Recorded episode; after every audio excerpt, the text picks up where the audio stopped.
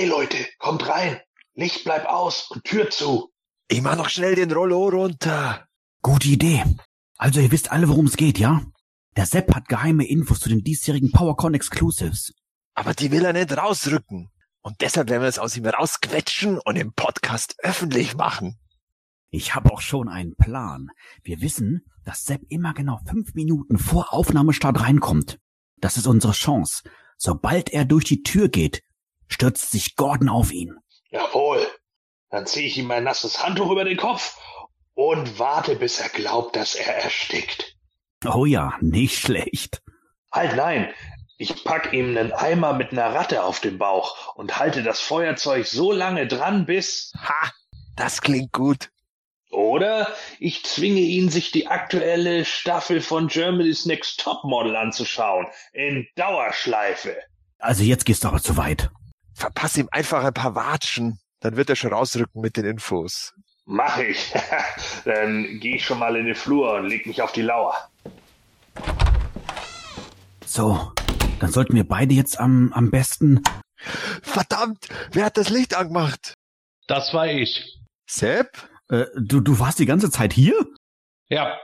Und ich habe jedes Wort gehört, das ihr Volldeppen geredet habt. Ach, das war doch nur Spaß. Wir. Schnauze! Wartet nur, wenn unsere Aufnahme fertig ist. Dann haben eure Ärsche aber Kirmes. Aber, aber Sepp, wir, wir waren verzweifelt. Ja. Hättest du uns einfach gesagt, was die PowerCon Exclusives sind?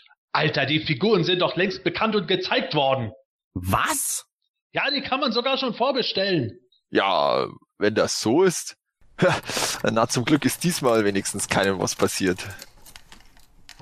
Hey Jungs, ich dachte, ich komme mal vorbei und. Heia! Was? Wer? Ah! Rück raus mit der Sprache! Los, rück raus! Nimm das Handtuch von mir weg! Hey, was willst du mit dem Eimer da? Ah? Ah, ah. Das semanische Quartett. Präsentiert von planeteternia.de. Heute reden wir natürlich über die diesjährigen PowerCon Exclusives. Was ist an ihnen gut, was ist schlecht und welches Signal geben sie für die Zukunft der Toyline? News haben wir natürlich auch wieder dabei. Ebenso wie die Fragen von euch Hörern. Unsere Antworten dazu und mehr hört ihr jetzt in Ausgabe 131 des Hemänischen Quartetts mit Onkel Vogel aka Wiley, Dewey L. Miesner, aka Manuel, Matthias Chopper, aka Merkur23. Und Spikor Volkmar aka The Formless One. der gerade am Essen ist, wie ihr bestimmt hören könnt. Also dann viel Spaß. Das semanische Quartett. Präsentiert von planeteternia.de. Heute haben wir ein volles Programm, nicht allein wie in den PowerCon Exclusives, sondern in der letzten Folge hatte ich es schon mal erwähnt gehabt. Wir haben nicht alle Fragen von euch Hörern genommen gehabt, weil gar so viele gekommen sind. Auch heute habe ich nicht alle im Paket, weil doch immer wieder viele da sind.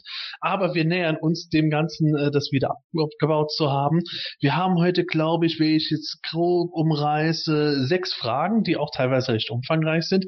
Und da legen wir direkt mal los, denn es geht hier um He-Man and the Masters of the Universe, also Motu. Und da passt die erste Frage von unserem Wechselhost, dem Polygonus. Der fragt, wer von euch, also wir, sammelt welche Motu-Toyline? Vintage, Princess of Power, Commemorative, New Adventures, 2000X, Moto Classics, die Filmation Line und so weiter und so fort. Äh, und er fragt auch noch, ob wir Lose oder OVP sammeln und ob wir dabei auch Wert auf Varianten oder Erstauflagen legen. Und da würde ich mal sagen, ich fange direkt mal mit unserem heutigen Esser, dem Gordon, an, weil von dem weiß ich zumindest, dass er ausschließlich OVP sammelt.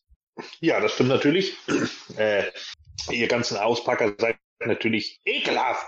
So, und äh, ansonsten, äh, ja, sammle ich momentan, also von den aufgezählten, die er da genannt hat, sammle ich ja die Vintage Masters of the Universe, die äh, Moto Classics und äh, He-Man The New Adventures.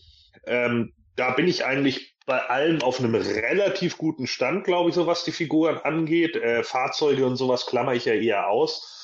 Ähm, nicht nur aus Platzgründen, sondern einfach, weil mir auch viele Fahrzeuge dann doch nicht so viel gegeben haben, muss ich einfach gestehen. Ich fand die Figuren einfach immer geiler. Die Charaktere waren für mich immer wichtiger. Und ja, bei He-Man New Adventures bin ich jetzt gerade dran, äh, mir noch einen größeren Stamm aufzubauen. Da fehlt mir eigentlich noch das meiste. Bei Classics bin ich eigentlich, glaube ich, auf dem aktuellen Stand mit der äh, neuen Super 7 äh, Wave. Und bei Master of the Universe Vintage fehlen mir noch die beiden Laser Power Figuren und der Twistoid also die teuersten im Endeffekt äh, original verpackt und dann bin ich damit soweit, was mich angeht, auch durch, weil die Meteorps, die geben mir persönlich jetzt nicht so viel. Ich weiß, du liebst die Sepp, aber äh, meine sind die nicht so ganz. Ähm, ja, und äh, ja, Wert auf Varianten oder Erstauflagen, ähm, ja, ich weiß, Polygonus hat da schon in einem der Threads irgendwie geschrieben, die ersten Masters und so weiter und so fort. Das habe ich eigentlich nicht so sehr. Also ich sammle eher auf US-Karte, weil das für mich so die Originalkarten sind, so wie sie eben erschienen sind. Wenn man da mal ein 8-Pack, also ich habe zum Beispiel ein 8-Pack Merman zu Hause, äh, dazwischen hat, ist das schon okay, aber das muss ich nicht unbedingt. Äh, auch deshalb, weil ich eigentlich die Figuren, wo hinten die Illustrationen auch drauf sind, sogar ein bisschen geiler finde, weil ich die Illustration hinten drauf einfach echt cool finde. Und ähm, ja, deswegen habe ich da jetzt auch nicht so das Problem mit, wenn da jetzt nicht die 8-Back-Sachen oder sowas mit dabei sind. Und ich sehe es jetzt auch nicht für mich als so eine Wertanlage, wie einige, die, was weiß ich, keine Ahnung, Münzen sammeln oder sowas, ja, die sich das Gleiche dann auch irgendwie bei den Actionfiguren erhoffen, ja, in fünf Jahren ist der denn das fünffache wert und dann kannst du sie wieder veräußern und so. Nö. Für mich hat das halt den Nostalgiefaktor und die bleiben dann auch bei mir. Also wenn ich mal Figuren habe, die doppelt sind oder die ich ersetzen kann durch neuere, bessere Varianten, wie auch immer, oder, oder äh, besser aussehende äh, Items, dann mache ich das. Aber ansonsten äh, sehe ich das nicht so sehr, dass ich da irgendwie was verkaufe, weil ich irgendwie denke, oh ja, jetzt äh, hat der äh, Faker Erstauflage, den ich hier habe, irgendwie äh, mega mäßig an Wert zugelegt oder sowas. Hm, ich verstehe. Das ist aber dann immerhin ein Gebiet, das ich nachvollziehen könnte, weil es gibt ja gerade im deutschen Raum jetzt viele, die die multilingualen Karten sammeln, weil die einfach hierzulande erschienen sind. Ich persönlich würde aber auch eher auf US gehen, wenn ich jetzt Vintage sammeln würde. Aber äh, bevor ich jetzt von mir selber rede, wir haben ja noch mehr Leute hier. Manuel, wir wissen, du bist kein aktiver Sammler, aber du hast ja durchaus eine Sammlung an Sachen bei dir zu Hause. Erzähl mal. Ja, das ist äh, das ist richtig. Also ich habe ja schon in den äh, vergangenen Podcast-Folgen immer wieder mal so ein bisschen erwähnt gehabt, dass ich eigentlich äh, nicht ähm, aktiv gesammelt habe. Das war natürlich nicht immer so, aber ich habe mit der aktiven Sammlerei aber jetzt nicht erst aufgehört ähm, als ich mich jetzt vom Planetonia so ein bisschen zurückgezogen habe. Das war schon schon äh, weitaus früher. Allerdings ähm, habe ich natürlich doch eine Sammlung zu Hause. Ich habe natürlich ähm, meine Vintage Line nach wie vor noch zu Hause aus meiner Kindheit. Von daher ist da natürlich nichts ausgepackt, sondern ganz im Gegenteil. Manchmal sogar recht deutlich bespielt, aber wie bei den vielen anderen Sammlern hat da natürlich auch diese, diese Sammlung für mich natürlich einen sehr hohen nostalgischen Wert. Aber äh, im Anschluss daran äh, habe ich auch äh, 2000X gesammelt. Da habe ich auch relativ viele Figuren besessen. Die habe ich zwar dann äh, im Laufe der Jahre wieder äh, verkauft, aber da waren hatte ich doch schon einige einige Figuren gehabt. Ich habe dann auch mit anderen Toylands so ein bisschen geliebäugelt wie diesen Commemoratives, ähm, weil mir mir letztendlich die original verpackten Vintage-Figuren, um es mal so auszudrücken, immer schon sehr gefallen haben. Ähm, aber um ehrlich zu sein, ich konnte sie mir letztendlich aber nie, nie leisten, weil wenn dann doch, äh, sagen wir, die meisten Figuren in einem Preissegment waren, wo ich sage, okay, das äh, möchte ich jetzt eigentlich doch nicht ausgeben. Von daher waren die Commemoratives für mich an sich immer so eine Option, doch irgendwie in Anführungszeichen Vintage-Figuren ähm, original verpackt zu haben. Aber ähm, wie gesagt, hat auch da irgendwie nie gereicht, weil ich wollte gerne dieses Legends of Eternia Set haben und das kriegt man doch halt doch nicht für 20 Euro. Und äh, hat, wie gesagt, dann doch irgendwie auch da dazu dann nicht gereicht. NA habe ich ähm, auch ähm, gesammelt, äh, allerdings auch noch von meiner Kindheit her, deswegen auch ausgepackt. Und ähm, nach den 2000Xern kam natürlich dann auch die Moto Classics und dort habe ich, ähm, ich muss sagen, da weiß, das weiß ich gar nicht mehr so genau, das weißt du vielleicht sogar, Sebastian, äh, bis welcher Wave ich mit dabei war. War es Wave 3, Wave 4? So in dem Dreh schätze ich mir Also ich habe schon noch, noch einen Schwung Figuren, noch alle da, auch alle ausgepackt aber ähm, ich habe, wie gesagt, ich meine, es war Wave 3 irgendwo dann, ähm, dann damit auch aufgehört. Ähm, ich wollte übrigens die 2000X-Serie, ähm, war so die, äh, die erste Serie, wo ich eigentlich, ähm, wie Gordon, auch die OVP sammeln wollte. Und äh, bin dann aber davon abgekommen, weil ähm, die, die, der He-Man damals in der Verpackung meines Erachtens so, so schlecht äh, positioniert war, äh, dass ich dachte, oh Gott, das kann ich mir nicht angucken. Und dann habe ich ihn halt doch ausgepackt und dann halt seine Beine mal ein bisschen gerade gemacht, dass er mal in, in einigermaßen gesunden Körperhaltung dann da äh, ähm, ja hin, hingestellt hingestellt habe. Äh, aber dann eine Figur ausgepackt und dachte, okay, dann kann ich die anderen nicht OVP lassen, habe dann auch den Rest dann ausgepackt. Und bei Moto Classics habe ich damit erst gar nicht, ehrlich gesagt, gar nicht erst, gar nicht erst äh, angefangen und habe die direkt ausgepackt, weil ich ähm, einfach den, ich hatte es auch schon mal erwähnt, den, den grundsätzlichen Korpus der Actionfigur von Moto Classics einfach sensationell finde und mir macht es einfach riesen Spaß, an diesen ganzen Gelenken da rumzufummeln und immer in Pose zu bringen. Ich glaube, das machst du auch ganz gerne, Sebastian. Und äh, von daher habe ich das, wie gesagt, dann auch nie irgendwie in Betracht gezogen, das Ganze dann ähm, ähm, ähm OVP zu lassen. In Bezug auf Varianten und Erstauflagen, das war nie mein Thema. Also ähm, Erstauflagen kam ja sowieso erst mit den, mit den modernen Toylines.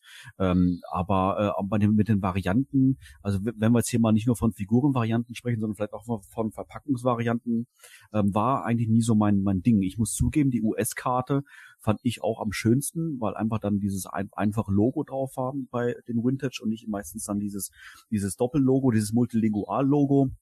Aber ähm, da ich nie OVP gesammelt habe, war es für mich auch ähm, nicht wichtig. Ich habe jetzt nur im Nachgang ähm, ähm, habe ich dann herausgefunden, da ich äh, mir als Kind immer das Actionbild von den äh, Verpackungen äh, ausgeschnitten habe, ähm, die habe ich heute auch noch, äh, habe ich festgestellt, dass ich damals sehr, sehr viele Yellow Border gekauft habe. Warum es die damals bei uns im Real gab, weiß ich nicht, wie das diese Mischung zu, zustande kam, aber mein Yellow Border kann man ja relativ leicht erkennen. Ich habe viele damals gekauft Hätte ich das damals gewusst, hätte ich es vielleicht doch OVP gelassen, aber wer weiß, schon Kind, keine Ahnung. Ja, also wie gesagt, das ist mein aktueller Stand und ich habe nach wie vor, wie gesagt, auch von meinem, äh, von meinem Rückzug von Planetonia nach wie vor noch alles. Also ich habe äh, mit das, was ich besessen habe zu meiner Sammlerzeit mit Moto Classics und meinen Vintage-Sachen ähm, heutzutage nichts hergegeben. Ich habe alles noch da. Ja, Manuel hat es vorhin selber gesagt, er ist ein Fummler. Ich glaube, das trifft auf Matthias auch zu im Sinne von auspacken. Wenn ich mich noch dran erinnere, als ich mal bei dir war, da hast du ja schon einiges von deiner Sammlung gezeigt. Ich glaube, verpackte Sachen waren nicht dabei, oder? Nee, ich habe eigentlich gar nichts mehr verpackt. Also ich hatte mal noch ein Snake Armor He-Man 2000X. Ich habe keine Ahnung, warum ich den ein zweites Mal verpackt gehabt habe. Also ich ich weiß es nicht, den habe ich letztens äh, jetzt dann doch mal verkauft, weil der lag einfach in der Kiste rum. Und äh, sonst, äh, ich habe es auch beim Anti-Eternia He-Man von den Classics versucht, mir eine zweite verpackte hinzustellen, aber es ist einfach nicht mein Sammlungsstil. Also es ist irgendwie, das, das passt dann nicht und das brauche ich ja nicht. Und ja, deswegen, also ich sammle, ja klar, Moto Classics, lose, ähm, was ich nicht sammle, ist die ist Club Grayskull, also definitiv nicht vollständig. Also ich habe mir da bloß den den den Skeletor und den Clawful und den Hordak, weil das für mich so, also der Skeletor ist halt der Skeletor, der ist halt so ein besonderer Charakter, den will man dann schon haben. Aber die anderen so, weil die halt so extrem anders ausschauen als die Classics-Figur und dann für mich so dadurch ein, ein, eine Berechtigung haben. Aber die anderen brauche ich nicht. Und die, äh, ja, der ganze Vintage-Bereich, das habe ich nie in dem Sinn gesammelt. Also da, das habe ich ja damals, wo ich das erste Mal Gast war beim Quartett, da habe ich ja schon erzählt, ich habe auch den klassischen Flohmarktfehler gemacht und die damals für 50 Mark alle auf dem Flohmarkt verkauft ähm, oder Großteil und ähm, der Rest ist in einer kleinen Kiste, das sind glaube ich noch vier Figuren, wo eigentlich die Beine nur noch am letzten Gummihaar dranhängen. Also das ist eigentlich nur eine Frage der Zeit, bis die auch kaputt gingen. Und äh, ja, da habe ich letztens sogar festgestellt, dass ich einen Greenbelt Merman gehabt habe als Kind. der natürlich von oben bis unten bespielt ist und abgewetzt und, und abgebrochene, äh, also so an seiner Fellhose ist dann so Teileabbruch und so. Aber ja, fand ich ganz witzig, als ich das gesehen habe. Äh, ja, aber das, also Vintage habe ich nie gesammelt und äh, auch die Commemoratives, da war ich irgendwie zu spät. Also ich bin ja so, wo die 2000Xer angefangen haben, da bin ich erst so wieder zurückgekommen, so in das Moto, also so 2003, 2004. Ähm, Und da habe ich mir dann bloß nur drei Commemoratives, also ein Battle Armor, He-Man und Skeletor und ein Trapjaw habe ich mir dann mal gekauft. Habe ich natürlich auch ausbackelt, ist klar. äh, die stehen jetzt bei mir mit meinem äh, äh, Dragon Walker, den ich letztes Jahr auf der GrayscaleCon ersteigert habe, in einem, in meinem kleinen feinen Vintage äh, Fach im Regal und das klang mir vollkommen. Ähm, ja, was ich noch sammle, sind die Sideshow-Statuen. Da habe ich tatsächlich so eine Art, äh, da lege ich Wert auf die Sideshow-Exclusive-Variante. Also das ziehe ich jetzt einfach durch, dass ich da jeweils die Exclusive-Variante dann bestelle. Also es sind ja Gott sei Dank nicht ganz so viele. Die sind ja auch schon teuer genug. Die sind teuer genug und ähm, da kommen jetzt demnächst äh, die Classic Evelyn. Also da ist schon angekündigt, Ende April wird die verschickt. Und ja, irgendwann im Juni, glaube ich, die Shira und dann im August oder ich gehe eher, ich denke eher September dann der Orko. Und dann muss man eben mal schauen, ob das überhaupt weitergeht, weil da die, sage jetzt mal, die Informations, äh, wie sagt man, der Rhythmus, dass da irgendwelche Informationen kommen, ist sehr, sehr langsam. Und ich glaube eher, dass das jetzt langsam ausläuft, das Thema. Okay. Das ist also dann schon mal zumindest ein Sammelgebiet, das ich nicht teile, diese Statuen. Ich bin ja generell nicht so der Statuenfreund, wobei, äh, fangen wir mal eher chronologisch an. Also Masters Vintage sammle ich auf jeden Fall oder habe gesammelt. Äh, da fehlen mir von den äh, Toys eigentlich nur noch ein Twistoid und Laser Power Himmel. Und äh, ja, also wenn ich die Preise sehe, dann weiß ich auch, warum die mir fehlen, weil ich einfach nicht wirklich motiviert bin. Ich hatte beim Laser Light Skeletor allein nur das Glück, dass ich den noch gekriegt habe, als er damals bezahlbar war. Hm.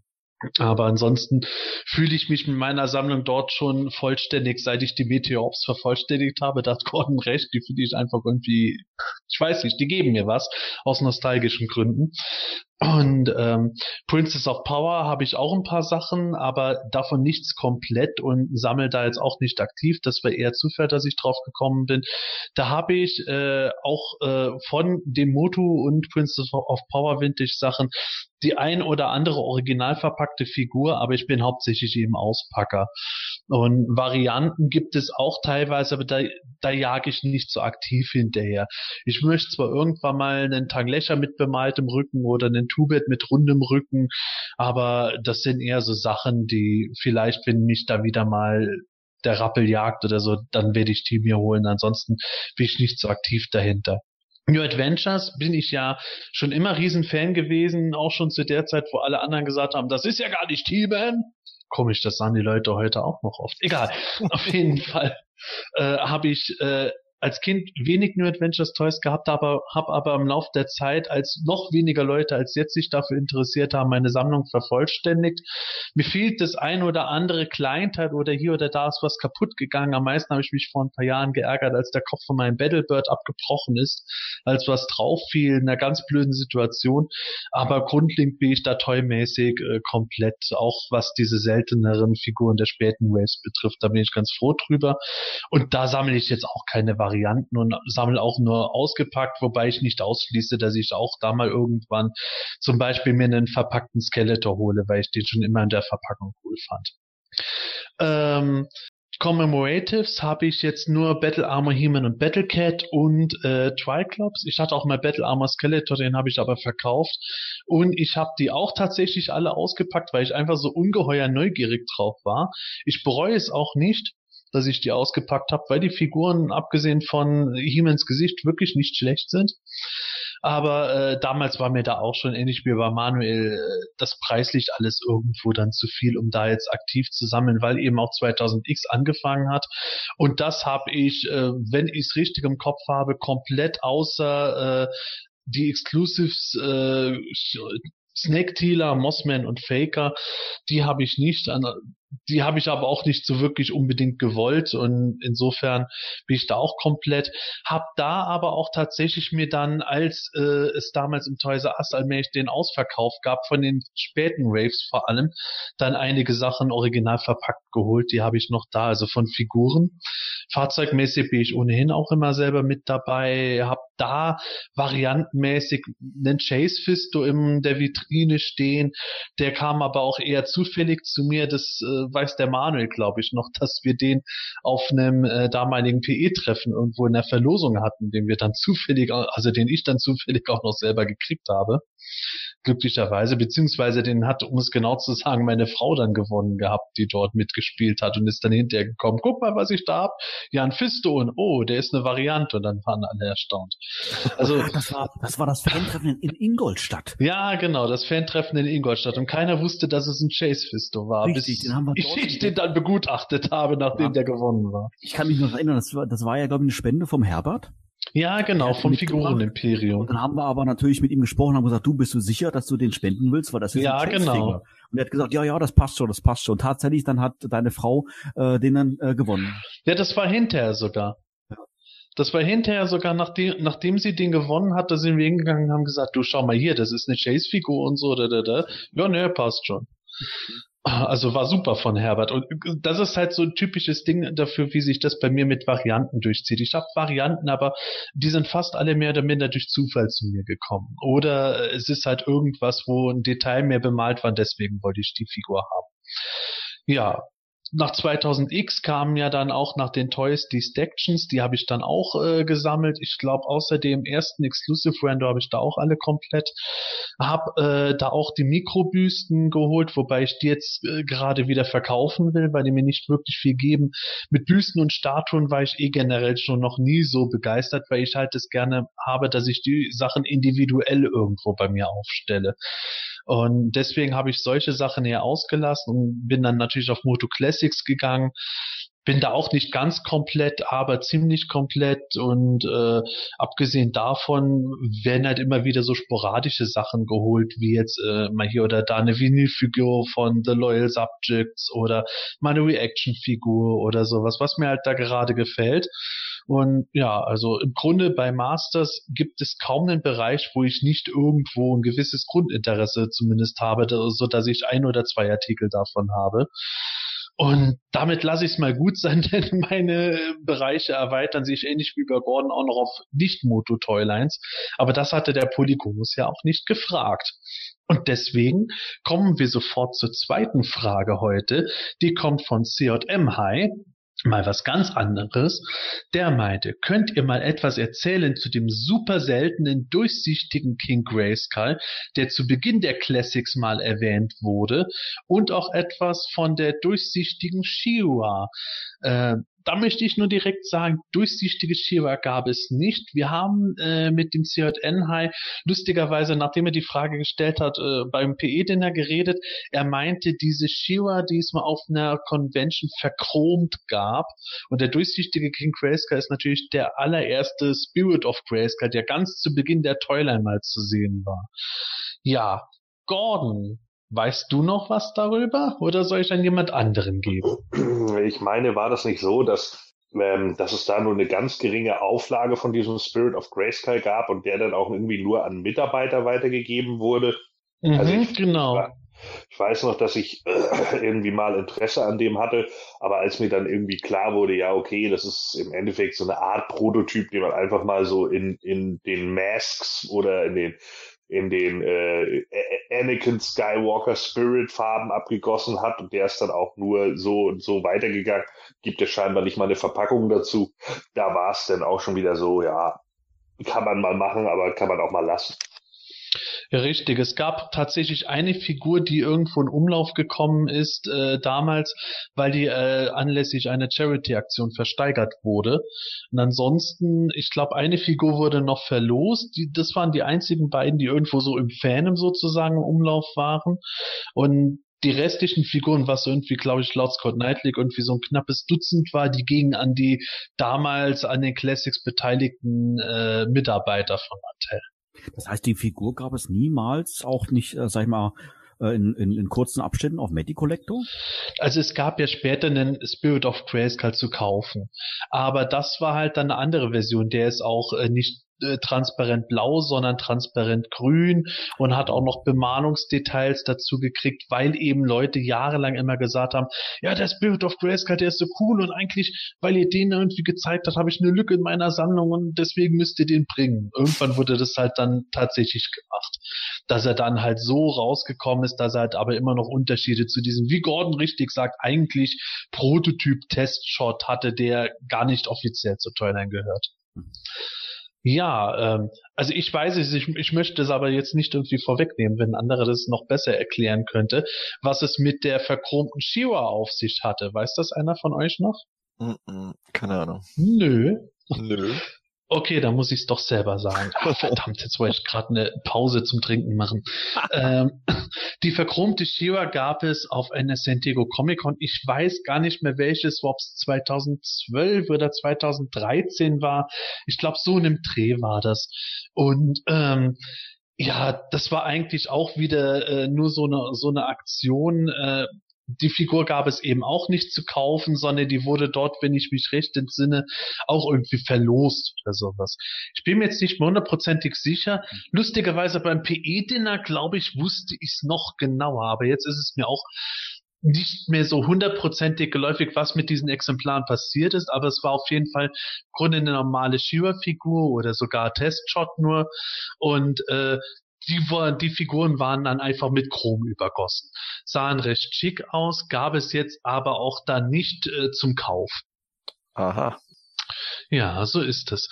Ich gucke jetzt gerade selber noch in meinem internen Archiv nach, denn ich habe da einen kleinen Ordner zu der Chromschema, bevor ich jetzt irgendein wichtiges Detail vergessen habe. Ja, that's life, liebe Hörer. Aber während ich während ich das mal laufen lasse und noch mal ein bisschen nachschaue, würde ich sofort mit der nächsten Frage weitergehen. Die kommt von Benedikt van Bömmel über Facebook. Der meint, fändet ihr es für zukünftige Comics etc. gut, wenn auch mehr mit neutrale beziehungsweise die Seiten wechselnden Charakteren gearbeitet würde? Also im Grunde sowas wie Zodek, der ja auch entweder neutral war oder mal für die Guten oder mal für die Bösen gearbeitet hat. Ja, Matthias. Puh, also ganz ehrlich, bin ich da irgendwie, da bin ich auch neutral sozusagen. äh, also ich habe da jetzt keine Präferenz. Also grundsätzlich fände ich es gut, wenn einfach neue Comics kämen, wenn wir die alten eigentlich größten, also die alten, die alten neuen DC-Comics jetzt mittlerweile äh, eigentlich schon größtenteils gut gefallen haben. Und äh, Masters, of the, Masters of the Universe dadurch ja auch irgendwie von der Schiene auch am Leben gehalten wird. Und ähm, ja, wenn dann da so mehrschichtige Charaktere dabei sind, die, wenn sie die Seite wechseln, ja, da ist ja auch immer ein bisschen dabei, dass sie irgendwie äh, die Fraktionen vielleicht aus Eigeninteresse gegeneinander ausspielen oder oder eben äh, äh, ganz andere darüberliegende Interessen vertreten. Ja, kann schon sein, auch wenn das dann vielleicht wieder ein bisschen wieder dann in dieses dann wird's wieder zu episch, ja, weil wieder irgendwas Großes passiert und und äh, eigentlich, also eigentlich haben wir ja schon öfters gesagt, äh, oder ich auch, äh, dass, dass es keine grö großen epischen Handl Handlungsbögen jetzt eigentlich braucht, einfach mal so, ja, Abenteuer der Woche oder Skeletors Plan der Woche ähm, äh, reicht auch erstmal, ja. Also das, es muss nicht immer das große epische ähm, Universal-Schlachten äh, Getümmel sei. Hm. Ja, Gordon, würdest du Geldor in der Rolle gerne sehen oder wie stehst du dazu? Ähm, Geldor ist ja sowieso über jeden Zweifel haben, also das steht ja auf Frage. Der, der braucht keine Seite, der ist die Seite. So, ähm, das ist halt das eine. Ähm, das andere ist, äh, ja, also wenn würdet ihr mehr mit neutralen beziehungsweise seitenwechselnden Charakteren äh, arbeiten, also würden wir das gerne sehen. Äh, ganz ehrlich, nur wenn es wirklich der Story hilft. Also nicht, ähm, ich habe auf sowas keinen Bock, wenn es immer nur darum geht, irgendwie einen besonderen Schockmoment zu kreieren oder sowas, ne? Für, für einen Comic lang oder zwei. Und dann geht's wieder in die andere Richtung und sowas. Also das muss dann schon ordentlich verpackt sein. Ich denke, da ist es mir wichtiger, dass die Story in Ordnung ist und die Sachen gut abgebildet sind. Ansonsten sehe ich da nicht so viel drin, da irgendwie ein Snake Man at Arms zu haben oder ein Snake Meganeck oder diesen ganzen Kram. So, wenn das ordentlich verpackt ist in der Storyline und sowas, dann ist das in Ordnung. Aber wenn das eher so, ja, oh, der ist jetzt mal da und mal da und man kann ihn überhaupt nicht einschätzen und bla, dann frage ich mich langsam, äh, ja, gerade auch bei den eher erwachsenen, angehauchten äh, Comics, warum sie den nicht einfach kalt machen, ja.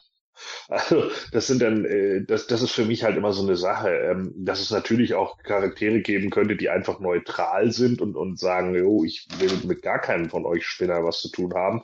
Das ist immer mal ganz interessant. Ne? Da könnte man theoretisch dann auch mal die politische Seite vom Masters aufrollen mit den ganzen Königshäusern oder sowas, ne? die dann einfach was weiß ich, keine Ahnung, wo ein Randor oder ein He-Man oder so dahin geht und sagt, Mensch, hier, wir führen hier einen äh, Krieg gegen die Horde-Invasoren und die sagen, nö, wir beugen uns dem, der, die, der, der den Krieg gewinnt oder so. Das wäre natürlich schon ganz witzig, aber ich weiß nicht, ob das so viel Story hergibt. Müsste man dann sehen. Ähm, ich sehe es ähnlich so wie äh, du, Matthias. Ich glaube auch, dass man nicht immer die mega epische Story braucht. Es muss nicht jedes Mal irgendwie so sein, oh mein Gott, Horde Prime hat wieder 25 Universen unterjocht und jetzt will er auch unseres. Nein, wir stellen uns dagegen. ähm, andererseits ist es natürlich so ein bisschen problematisch mit den wöchentlichen Abenteuern, weil dafür natürlich die, der Markt momentan einfach viel zu klein ist. Und um wöchentliche Abenteuer zu bringen, müsste man wahrscheinlich einfach eine viel härtere oder bessere Grundlage haben. Und das hat Masters halt vom Standing her im Moment nicht. Und weiß auch nicht, ob sie das jemals wieder haben ja. würden. Ähm, das ist halt immer so ein bisschen das Problem. Aber andererseits äh, stimme ich dir schon zu. Ich würde natürlich auch manchmal lieber solche Stories sehen. Äh, die dann auch irgendwie was für, für sich haben und nicht automatisch wieder der nächste Second Ultimate Battleground sind. Also ähm, das ja. wäre dann der Third Ultimate Battleground. Ja, der der Fourth wir überspringen gleich ein, weil es noch viel wichtiger ist. So, ähm, und, und genau, also da, das ist für mich auch so. Aber wie gesagt, also was so seitenwechselnde Charaktere oder sowas, nur wenn es wirklich sinnvoll ist für die Storyline, gut integriert und so weiter und so fort. Aber einfach nur um so, oh ja, jetzt lasse ich mal Trap Shorts in den guten Turn, weil damit rechnet keiner. Das ist halt Mist. Hm, ich kann das gut verstehen.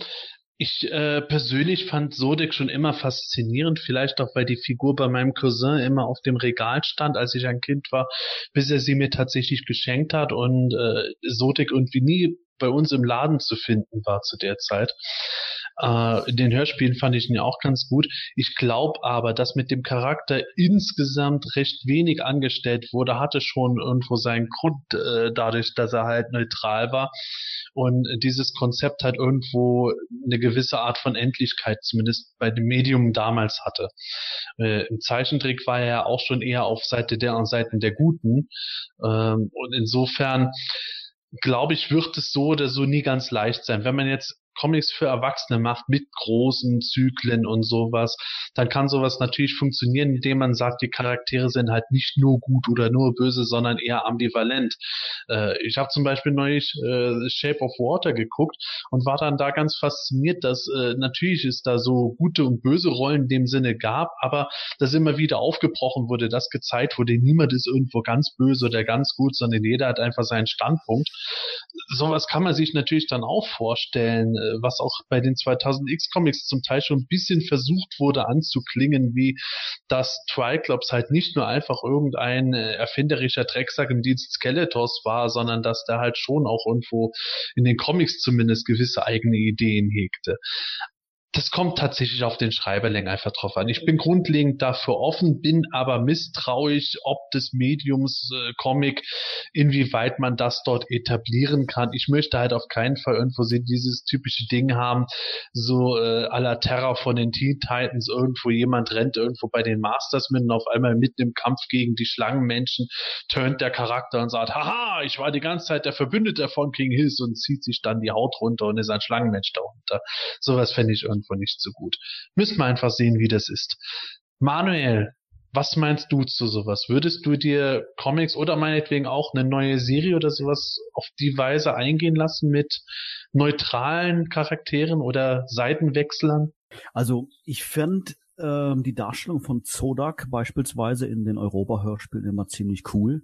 Mir hat das immer sehr gut gefallen, vor allem in den ersten Hörspielen, dass man ähm, ja an sich erstmal nie, nie so genau wusste, auf welcher Seite steht Zodak eigentlich. Da war immer tatsächlich immer, fand ich, so als wir auch mal wahrgenommen, der, der Neutrale, der mal äh, so agiert hat und mal so agiert hat, das, das hat mir sehr, sehr gut gefallen. Das könnte ich mir auch für andere Serien, sei es jetzt in Comics oder auch andere Medien, auch nach wie vor noch gut vorstellen. Ein bisschen schwieriger ähm, finde ich jetzt die Vorstellung jetzt, ähm, ich glaube, du hattest gesagt gehabt, Gordon, ähm, solche Charaktere wie, wie Snake, Man at Arms oder was weiß ich, was es da noch alles gab, ähm, das brauche ich jetzt persönlich jetzt ehrlich gesagt nicht so. Also das ist nicht so mein Ding. Aber äh, wenn es um solche Charaktere geht wie Zodak, wobei ich ehrlich gesagt glaube, es gibt ja eigentlich nur diesen einen wirklich klassischen Charakter, der eigentlich neutral ist, oder? Ähm, das kann ich mir nach wie vor gut vorstellen, weil er so als kosmischer Magier dargestellt worden ist, welches Ziel er auch immer da verfolgt. Und ich brauchte auch gar nicht so ein, ein riesen Background im Hintergrund. Mir hat das, wie ich, wie ich es in den 80er Jahren wahrgenommen habe, vollkommen gereicht. Zodak oder Zodak, wie man auch aussprechen mag, war einfach der, der kosmische Magier, der einfach ähm, auf seinen eigenen Geheiß hin oder meinetwegen auch mit einem Befehl, ich, ist auch wurscht, ähm, agiert hat und mal so und mal so ähm, die Seite dann gewählt hat. Das fand ich damals gut, das fände ich heute noch cool, aber äh, dass, dass man jetzt, sag ich mal, ähm, die so klassische Charaktere wie, wie, wie Triklops, Triklops oder Ramman oder sonst irgendwen, dass die die Seiten wechseln, das finde ich jetzt dämlich. Also damit könnte ich mich jetzt nicht anfreunden. Aber Zodek ist und war für mich schon immer so ein neutraler und den würde ich auch gerne weiterhin so sehen. Hm. Also insofern, wir sind grundlegend für die Sachen offen und lassen uns mal überraschen, ob in Zukunft was kommt, was genau auf sowas zutreffen würde. Bevor ich zur nächsten Frage komme, äh, möchte ich nur noch mal zurückgreifen auf das Thema äh, der verkrummten Shiwa. Da habe ich tatsächlich noch eine kleine Info gefunden. Also wie ich vorhin schon gemeint hatte, die wurde tatsächlich auf der San Diego Comic Con verlost. Und ähm, es war genau genommen auf der San Diego Comic Con 2010, wenn meine Daten hier stimmen. Und es gab drei Shiwas. Und es waren tatsächlich dann auch keine Figuren, sondern wie ich gemeint hatte, die waren irgendwie so verchromt, dass sie auch unbeweglich waren. Und die wurden dann irgendwie auf dem Matipalooza Panel oder so verlost. Das nur mal dazu. Und ansonsten kommen wir jetzt zum Albert Pressler. Der fragt, wisst ihr, wer die Rechte an der ersten Select VHS Synchro besitzt? Also die, wo Sascha Hehn den Hemen gesprochen hat und so. Er fände es persönlich nämlich sehr cool, wenn die mal auf DVD veröffentlicht würde, auch wenn das sehr unwahrscheinlich ist. Dazu kann ich sagen, ich fände das auch sehr cool und ich habe keine Ahnung, wo die Rechte liegen. Weiß Waren es die- jemand von euch? Waren die VHS nicht damals von der Firma Ocean veröffentlicht worden? Sind das auch Ja. die Rechteinhaber dann gewesen? Ich weiß es nicht, weil das ja auch so eine Lizenzsache ist. Ob die jetzt wirklich die Rechte dann an der Synchronisation haben, das ist eben die Frage. Keine Ahnung. Also ich, ich finde es interessant, dass es in den letzten äh, 20 Jahren, 25 Jahren ähm, nie zu irgendeiner Veröffentlichung kam. Also äh, stellt sich jetzt wirklich die Frage, also ich kann mir nicht vorstellen, dass das Ganze ohne Rechte ist. Also irgendeiner muss sie haben, weil ich glaube, dass sicherlich schon ein oder andere probiert hat, äh, das zu veröffentlichen, sei es jetzt mal, wenn wir mal ganz weit zurückgehen, so Firmen wie Nixbu oder, oder KSM oder sonst irgendwie sowas. Ähm, von daher glaube ich, muss irgendeiner ähm, die, die, äh, die Rechte haben weil letztendlich, sage ich mal, von Sachen wie die Tele 5 Synchro etc., da hat's ja geklappt. Ähm, da hat man die Lizenz ja letztendlich auch bekommen, aber man hat, also so kam es mir zumindest vor, nie wirklich jetzt herausgehört oder hat nie in Erfahrung gebracht, dass die Rechte jetzt bei, keine Ahnung, Synchronstudio ABC liegen oder bei der Firma liegen oder bei der Firma liegen, oder? Oh, soweit ich weiß auch nicht. Also ich habe keinerlei Infos. Vielleicht wäre das auch eine Frage, die eben äh, der Polygonus an beantworten könnte. Der hat sich ja mal mit den VHS-Sachen etwas näher auseinandergesetzt. Ähm, also wenn er was davon weiß, dann wird er uns bestimmt da nochmal eine Antwort drauf geben. Wir können in einer der nächsten Folgen, wo er bestimmt auch wieder selber dabei ist, nochmal drauf eingehen. Aber Ja. im Moment sind wir vier leider ratlos. Also äh, im He-Man.de Forum, da hat mal einer geschrieben, dass auf den Kassetten selber drauf stand, als, als Kontaktadresse oder was, MZ-Tonträger aus Herzogenrath. Aber ich habe dann die Firma gegoogelt und da kommt man dann immer nur auf den Forenbeitrag. Also, weil vielleicht gibt's einfach die Firma nimmer und die Aufnahmen sind weg. Wurden bei sehr schade für. wurden weggeschmissen oder so. Das, der denkt Ja. ja keiner dran, so, ah ja, da haben wir ja diese legendären Aufnahmen von Sascha Hehn zu dem He-Man-Cartoon, die müssen wir archivieren. Also das Vielleicht hat der Sascha Hehn daheim so ein privater Schiff, wo alles abliegt. gleich neben Schulmädchenreport. Äh, Ja, also dann irgendwo, ah, verdammt, irgendwo war das doch, ich weiß nicht mehr. Oh, ich weiß, Schwarzwaldklinik, Staffel, Staffel 3, da habe ich mal eine Lehrhöhle. Ja, das kriegt, guckt er immer dann, wenn er sich privat einmal mit Peter Bond trifft. Ja. Äh, äh, also ich denke, äh, dass, dass äh, die Select-Videos und so, ich glaube, die sind tatsächlich gar nicht übernommen worden von gar keiner anderen Firma. Die gibt's einfach nicht mehr und damit wären theoretisch so gesehen die, die, die äh, Spuren, die Tonspuren wären so gesehen Public Domain. Ähm, ja, aber äh, das ist jetzt halt wieder die Frage. Ne? Äh, es ginge dabei dann tatsächlich nur um die Tonspuren und eben nicht um die Serie per se. Denn da haben wir ja momentan Rechte und Lizenzträger, deswegen werden ja DVDs und Blu-rays verkauft.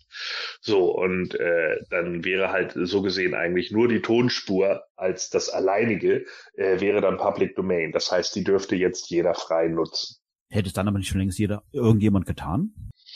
Ist die Frage, Ja. ob die jetzt die bisherigen Leute, also ich glaube, Nixbu, die hätten sowieso nie irgendwo so weit gedacht in der Hinsicht, glaube ich jetzt einfach mal. Und äh, KSM, ich glaube, denen wäre, war das einfach nur wurscht. Hauptsache, sie hatten eine vollständige Synchro und alle Bingo. Folgen da, um das rauszubringen. Da müsste sich tatsächlich mal jemand dahinter klemmen, dem persönlich sehr viel daran gelegen ist und der glaubt, ja, wenn ich das mit der Synchro jetzt auch anbiete, dann wird sich diese DVD-Box bestimmt gut verkaufen. Ja, und genau das ist es nämlich. Und dafür ist dann wahrscheinlich auch wieder der Markt zu klein. Ähm, Ja. Du müsstest dann ja auch die Tonspuren irgendwo herbekommen. Und wie ihr ja gerade schon richtig gesagt habt, ähm, die Dinger sind dann wahrscheinlich irgendwann mal verschütt gegangen, weil irgendjemand ne, hat das Ding abgerissen oder sonst irgendwas und alle interessierte das nicht mehr. Und dann sind diese ganzen Tonspuren weg. Das heißt also, man müsste die Tonspuren allesamt von den VHS extrahieren, so wie sie es zum Beispiel gerade bei der, bei der Twilight Zone Serie aus den 80er Jahren gemacht haben für die DVDs. Da haben sie ja tatsächlich wirklich nur die Tonspuren genommen, die Leute immer noch von ihren alten RTL VHS Tapes hatten und die konnten dann wirklich ihre eigenen Tapes da einschicken. Ne? Also das, Krass. das muss man sich auch mal, ja, das muss man sich mal reintun, ne? weil sie die die deutschen anderen Synchro äh, äh, ja äh, Spuren einfach nicht mehr hatten. Deswegen variieren auch teilweise die die die variiert halt die Tonqualität auch teilweise. Manchmal ist die richtig gut und manchmal ist sie halt recht leise und auch relativ schwach. So, und äh, genau sowas kann ich mir eben dabei auch vorstellen. Und guck mal, wenn du dann da irgendwie sitzt und du hast eine Firma von Nixbu und der sitzt dann da und sagt sich, jo, wir haben hier die ganze Serie und die haben wir aus, aus dem äh, Portfolio von irgendeinem Sender bekommen, so, und die hatten das alles da drauf, die waschen wir jetzt einmal und machen die fertig. Dann sitzt er doch nicht da und sagt sich, oh, ich trage jetzt mal die fünf anderen VHS, die ich damals mal im Edeka gesehen habe, zusammen und dann extrahiere ich dann noch die Tonspur, um das dann noch extra draufzupacken, weil dann drei Nerds, die einen Podcast machen, sagen, ja, dann kaufe ich die. Aber vielleicht wäre sowas ja, also natürlich muss da einer persönlich irgendwo starkes Interesse an sowas haben, aber vielleicht wäre die Person ja dann mit so einer Art Kickstarter-Aktion irgendwo besser bedient. Ja, aber das ist ja, ja, aber auch das Problem Aufwand. wäre dann ja richtig und zum anderen ist es ja dann, es funktioniert ja dann auch wieder nicht unter Kickstarter, weil man da, du musst ja dann die Lizenzen für die für die Sachen haben. Also es kann dann wirklich nur, hat Nixbu jetzt die Lizenzen der Serie? Sind die das? Bei KSM, oder? Zuletzt war es zumindest KSM und wenn bei KSM jetzt Ja. jemand irgendwo sagen würde, ihm läge dran, könnte man ja überlegen, wenn KSM die Lizenz weiterhin hat und dann irgendwo sagt, ach, so eine äh, Box wäre nicht schlecht, ob man dann Richtig. irgendwie sowas macht. Das, das, genau. So, und das wäre halt genau der Punkt. Und da wäre eben die Frage, äh, sitzt da überhaupt irgendjemand bei KSM und sagt sich, ja, okay, das mache ich, äh, da habe ich irgendwie Bock drauf und keine Ahnung. Oder sagen die sich, nee, wir haben auch noch andere Sachen irgendwie im Angebot und nicht nur Masters of the Universe, das ist mir viel zu viel Aufwand. Und die anderen Leute, die sich dann vielleicht tatsächlich dafür interessieren und sagen, jo, mir liegt was da dran, ich würde das machen mit Kickstarter und so weiter und so fort, die haben halt die Rechte an der Serie nicht. Die könnten dann eben nur die Tonspur irgendwie veröffentlichen und könnten dann halt anbieten, hier, die Tonspur kannst du dann hören, äh, wenn du deine DVD reinmachst, dann machst du die Kopfhörer auf und hörst die Tonspur dazu. Und das ist natürlich, das ist natürlich Käsekram. Ne? Das, das, da sagen sie dann auch alle, äh, nee, dann kann ich mir auch gleich genauso gut die VHS-Kassette kaufen oder sonst irgendwie was und mir die nochmal digitalisieren auf dem Rechner oder irgendein Kram. So, also das ist, äh, das ist halt genau der Punkt. Und, und äh, ja, da, da äh, denke ich, ist, ist im Endeffekt liegt darin eher der Knackpunkt, als daran zu gucken, wo liegen jetzt eigentlich die Rechte, äh, sondern es liegt wahrscheinlich eher darin, dass die, die Tonspuren nicht mehr da sind und man die jetzt extrahieren müsste von den alten VHS-Videokassetten und da, dazu hat schlichtweg keiner Bock. Krasse Sache. Also sieht im Moment eher schlecht dafür aus, aber vielleicht finden wir in der Zwischenzeit noch mal was raus ne, bis zu einer der nächsten Folgen. Gehen wir in der Zwischenzeit mal hier weiter mit unserer für heute vorletzten Frage vom User Doppelkopf, der meint: Früher kaufte man ein Produkt und fertig. Kümmerte uns doch nicht, wer hinter den Kulissen war. Heute aber sind wir, also wir Sammler, per Du mit dem guten Scott, dem damaligen Moto Classics Brand Manager, oder Brian Flynn von Super 7 könnte sich doch mal eben per Skype bei einem melden, um eine Frage zu beantworten. Der namenlose Manager wird somit zum Kumpel. Wenn was schief geht, wird's persönlich ja, das ist so, was er halt wahrnimmt und er fragt uns jetzt, ob wir diese Entwicklung eher positiv oder negativ sehen, was das per Du zwischen Kunde und Anbieter angeht. Hallo Scott, äh, ich habe hier eine Frage von einem User.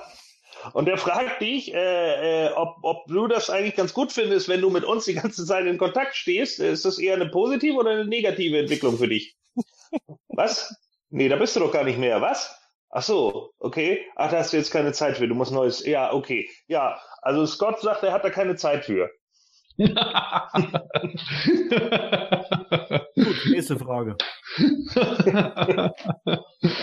nee, so leicht geht es nicht. Gordon, wie siehst du das? ja, also ich meine, ich kann es natürlich schon verstehen. Also Doppelkopf hat natürlich nicht ganz unrecht. Klar ist es dann so, äh, einige Leute ich glaube, das wäre auch früher so gewesen, ne? ganz ehrlich. Wenn man früher die Möglichkeit gehabt hätte, es sind auch früher Leute angeschrieben worden und so. Das ging halt nur per Brief und Briefe kannst du halt schnell wegschmeißen. Die fliegen dann halt irgendwo in einen Mülleimer oder so und den Leuten wirklich irgendwie äh, in Anführungsstrichen aufzulauern, da, da ging es dann schnell mal mit der Polizei einher. Heutzutage hat man aber nun mal eben ein äh, ja, Multimedia-Universum und man hat nun mal die Möglichkeit, irgendwie überall auf Social-Plattformen äh, zu sein sein. Und wenn sich dann auch noch Leute wie ein Scott Knightley oder so dann in die Öffentlichkeit stellen, äh, vielleicht einerseits aus Eigenantrieb und andererseits, weil Firmen das heutzutage auch sinnvoll finden, wenn ihre Firma so nach außen vertreten wird, ja, äh, dann muss man eben auch damit rechnen und sich auch gefallen lassen, dass man dann vielleicht auch die Person der Kritik wird oder sowas. Ja, ich will gar nicht wissen, wie oft Marcel Davis der Mittelfinger gezeigt wurde, wenn bei eins und eins was schief ging. Also von daher, äh, das ist dann eben so und und äh, damit muss man halt klarkommen. Aber natürlich hast du schon recht, dass natürlich einige Leute sich dann auch irgendwie dazu berufen fühlen, diese Leute dann sofort ins Ge äh, im Gebet zu nehmen und der Meinung sind, ja, wieso, also wenn ich dem eine Frage stelle, dann kann er die ja wohl auch mal beantworten und bla bla bla. Äh, okay, äh, da ist dann halt die Frage, würdest du die, die, die also das wäre dann immer die Frage, die ich dem User stellen würde, würdest du jede Frage von jedem x-beliebigen Vollpfosten, der dich irgendwo auf Facebook anschreibt, beantworten? Vermutlich nicht. Und so geht's den Leuten halt als Managern auch. Natürlich kann man dann sagen, ja, wieso, ich bezahle ja auch Geld für den ganzen Kram und so weiter und so fort. Ja, aber du wirst ja nicht dazu gezwungen. Es steht ja keiner hinter dir und sagt, los, kauf jetzt Motu, du musst das machen. Okay, ich meine, bei Sepp natürlich schon, ganz klar, aber sonst bei allen anderen ja nicht. ja, gut gesagt. Ähm, da möchte ich auch kurz noch äh, zu einkrätschen. Also gerade dieses Thema irgendwo der Fannähe beziehungsweise der Kundennähe, da sind gerade wie He-Man-Fans natürlich durch Scott Knightley ein bisschen verwöhnt worden. Auch Gordon hat es gerade angeschnitten, das war auch natürlich immer ein zweischneidiges Schwert. Und ähm, die Leute haben sich auf jeden Fall dran gewöhnt irgendwo, dass sie eigentlich so gut wie äh, jederzeit irgendwo eine Antwort zu erwarten haben und haben da auch irgendwie so, wie nennt sich das, Sense of Entitlement, also irgendwo, sie glauben auch, dass sie das Recht dazu haben und ähm, ich glaube, es ist heutzutage schon irgendwo so, dass sich das deutlich gewandelt hat, dass es nicht mehr so Kunde friss oder stirb läuft, sondern dass man halt noch mehr irgendwo aktiv äh, im sozialen Bereich um die Kunden irgendwo buhlen muss. Aber es hat schon teilweise Auswüchse, wo ich dann sage, ja, man muss halt auch irgendwo die Kirche im Dorf lassen und die Leute machen halt auch ihren Job und es gibt Dinge, wo jemand wo jemand Fehler macht und was erwartet ihr dann irgendwo, äh, dass die Person dann, wenn ihr sie jetzt konfrontiert, irgendwo zu Kräuter und zu Kreuze kriecht und sagt, oh, bitte, bitte, bitte, kauf trotzdem weiter meine Sachen, ich hab's gar nicht böse gemeint, ich schenke dir auch einen zweiten Triclops, nachdem bei deinem der Visor sich nicht dreht oder sowas. Es, es sind dann auch teilweise vollkommen unrealistisch unrealistische Vorstellungen, finde ich. Da muss man halt irgendwo ein bisschen gesunden Menschenverstand noch bewahren. Und ehrlich gesagt, ich beneide die Leute in den Unternehmen selber auch nicht. Es ist nicht umsonst, dass große Unternehmen äh, ganze PR-Abteilungen haben, wo früher nur irgendwo äh, die Inge von der Kasse irgendwo was durch den Lautsprecher gerufen hat, äh, gibt es jetzt Leute, die die sozialen Medien richtig betreuen. Und das habe ich auch schon auf PE selber erlebt, dass es halt sehr schnell geht, wenn irgendwo ein Name steht, dann nehmen die Leute das irgendwo nach ein oder zwei Wochen, besonders wenn man irgendwo eine E-Mail oder so dann beantwortet hat, so war naja, die Person, der Brandmanager oder in dem Fall was, der PE-Betreiber oder so ist jetzt mein bester Kumpel und ich habe jetzt irgendwo das Recht darauf, von dieser Person die und die Dinge als persönlicher Freund zu erwarten, während am anderen Ende dann einer steht und sich wundert, wieso man jetzt irgendwo äh, 30% Rabatt auf Figuren geben soll oder sowas. Gibt es halt leider Gottes alles und das ist kein leichtes Brot und ich glaube schon, dass auf der einen Seite unbedingt nötig ist, dass man äh, Kontakt zu Kunden hat, aber auf der anderen Seite gesunder Abstand ist nicht verkehrt beiderseits. Ja. Oder Manuel? Ich sehe das äh, ganz genauso. Also gerade in Bezug auf die Betreuung von äh, Social, Social Media. Ähm, das ist, ähm, das klingt alles so einfach, so ein Facebook-Post hier machen, irgendwas über Twitter teilen dort. Aber ähm, ich will nicht sagen, da ist eine Wissenschaft hinter, aber man muss das schon aktiv betreiben um damit dann, damit man auch im, im Zuge dessen dann auch ein, ähm, ich sag mal, ein gewünschtes Ergebnis dann einfach erzielen kann. Ich glaube, dass einfach heutzutage wirklich ähm, sich natürlich ähm, gewisse Dinge einfach grundlegend geändert haben. Also Erstens mal, wir waren damals natürlich Kinder, das hat uns damals einfach überhaupt nicht gejuckt, wer was wo wie gemacht hat. Aber wenn wir jetzt einfach mal annehmen, dass es ähm, auch schon in den 80er Jahren ähm, Sammler, erwachsene Sammler gab, die sich jetzt für Moto oder meinetwegen für Star Wars oder keine Ahnung interessiert haben, war es damals einfach äh, schwierig, mangels Internet mit den Firmen einfach Kontakt aufzunehmen. Natürlich gab es Telefon und auch Post, ähm, und, und solche Geschichten, aber dann hat man wieder rausfinden müssen, ja, wo, wo sitzt Mattel eigentlich, wo muss ich da hinschreiben, wie heißt die Postfachnummer, keine Ahnung. Und das ist schon, finde ich, damals war es einfach eine gewisse Hürde und die es heutzutage einfach gar nicht gibt. Ich, ich, ich setze eine, eine Suchanfrage in Google ab und weiß natürlich sofort ähm, sämtliche Kontaktdaten von, von Mattel und damit macht das Ganze für mich einfach als Fan greifbarer. Und ähm, warum auch immer, nehmen sich dann halt auch viele Menschen das Recht dann einfach heraus, äh, zu sagen, ich bin dein Kunde, du musst mich so und so bedienen und treten dann halt dann auch einen Shitstorm los wenn das Ganze halt nicht in diese Richtung geht, wie der einzelne Fan oder die einzelne Fangruppe es gerne haben möchte. Das ist natürlich der negative ähm, Teil dieser ganzen Geschichte. Allerdings, allerdings aus der Firmensicht gesprochen, bietet das Ganze natürlich auch entsprechende Vorteile. Ja, also wenn wir es einfach mal davon jetzt mal betrachten, dass in den 80er Jahren natürlich viele sage ich jetzt mal, Figuren, nehmen wir mal einfach mal einer der letzten Waves von, von, von Motu an, wo dann die Sorceress rauskamen oder äh, Figuren wie Sorot rauskamen etc ähm, hat man natürlich, ja, na gut, die waren jetzt basiert auf dem Film, aber man hat einfach natürlich Figuren entworfen und designt und veröffentlicht, wo irgendeiner einer oder eine Gruppe der Meinung waren, die sind gut, die passen rein. Ähm, letztendlich kann es aber auch dann der Schuss nach hinten losgegangen sein und irgendwann ähm, ist letztendlich ist es das Ende von irgendeiner Toyline. Heutzutage hat man die Möglichkeit dann über soziale Medien oder halt über Foren, wie natürlich Planetonia, und auch andere Foren äh, direkt bei den Fans, bei den Zielkunden nachzufragen und, und irgendwelche Umfragen zu machen. Welche Figuren wollt ihr gerne da und da und da sehen? Das gab es natürlich aus Firmensicht damals auch nicht. Von daher sehe ich das für beide, für Firmen und für Fans positiv, aber natürlich kann das Ganze auch von hinten nach hinten losgehen, kann sich äh, ins Negative umschwappen, kann zu, äh, zu einem äh, Shitstorm werden, in erster Linie für die Firmen und da ist es dann einfach wichtig, dass man da nicht blind links in die sozialen Medien irgendwas postet ähm, und was man irgendwie missverstehen kann oder was einfach ungünstig ist oder sonst irgendwie sowas, sondern dass wirklich professionell betrieben und betreut wird durch einfach Social Media Teams, wie du es gesagt hast, Sebastian, und dann kann man das Ding eigentlich schon positiv auch nutzen. Ja. Ja, also wie alles hat das jetzt auch natürlich zwei Seiten. Also äh, ich finde, dadurch, dass wir jetzt eigentlich größtenteils oder bei Moto Classics ja jetzt ist ja eine reine Online vertriebene Toyline, da ist es, da ist es ja auch irgendwo logisch, dass man dann auch online ähm, mit denen in Kontakt tritt und dass die auch online präsent sein müssen, um darauf zu reagieren oder eben irgendwas zu präsentieren. Ähm, aber die, ja, das Negative, dass sich halt dann auch immer teilweise da ja sogenannte Shitstorms äh, bilden zu Dingen, wo man sich denkt, ja, da kann man sich jetzt kurz aufregen, dann ist das aber auch gut. Aber dadurch, dass dann sich eben durch die äh, sozialen Netzwerke äh, sozusagen die, die Leute, die das jetzt schlecht finden, dann sich gegenseitig so hochschaukeln oder dann merken, ah, das sind ja noch drei andere, die es auch schlecht finden und dann, ah, da bin ich, da schreibe ich ja jetzt gleich noch mehr was und dann kriege ich noch mal drei Likes und dann bin ich noch cooler.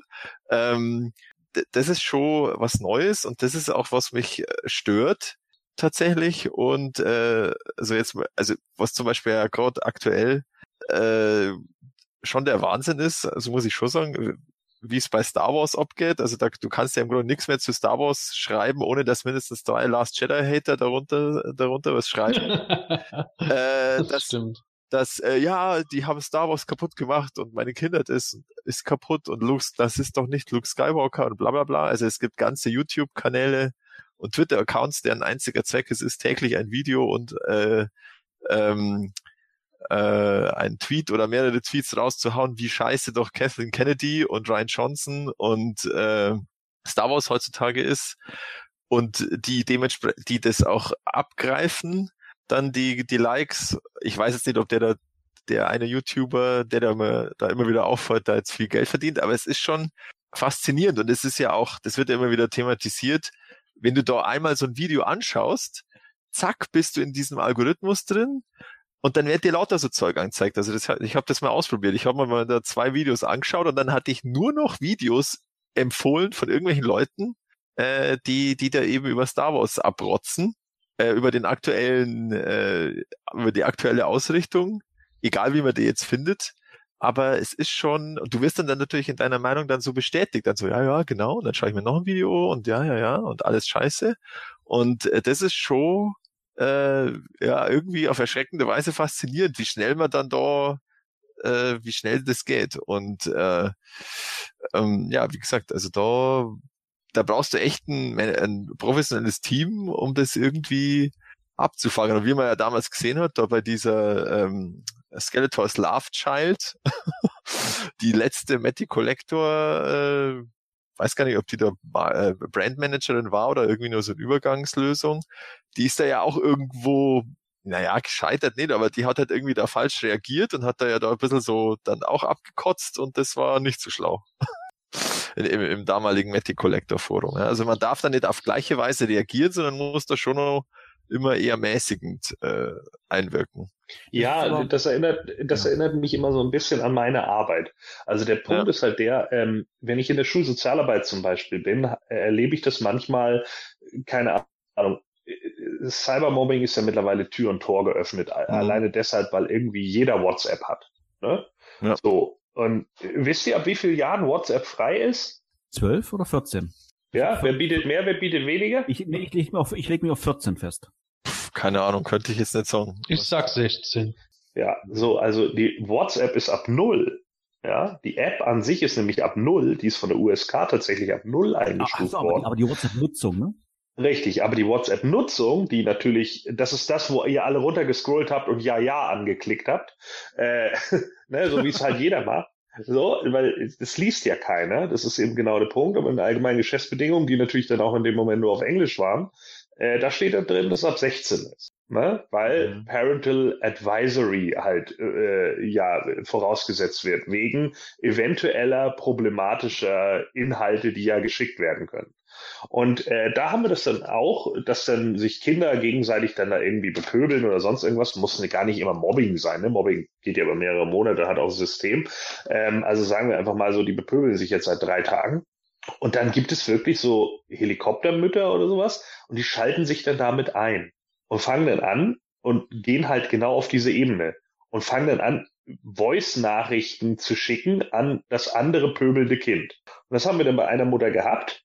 Das war ein, äh, ein Achtklässler, der hat ihre Tochter dann immer be bepöbelt irgendwie. Und sie hat dann natürlich auch mal zurückgepöbelt. Und dann ist irgendwann die Mutter dazwischen gegangen und hat dann ihm eine Nachricht geschickt, eine Voice-Nachricht. Und was macht der Junge? Er geht am nächsten Tag in die Klasse. Wollt ihr alle mal lachen?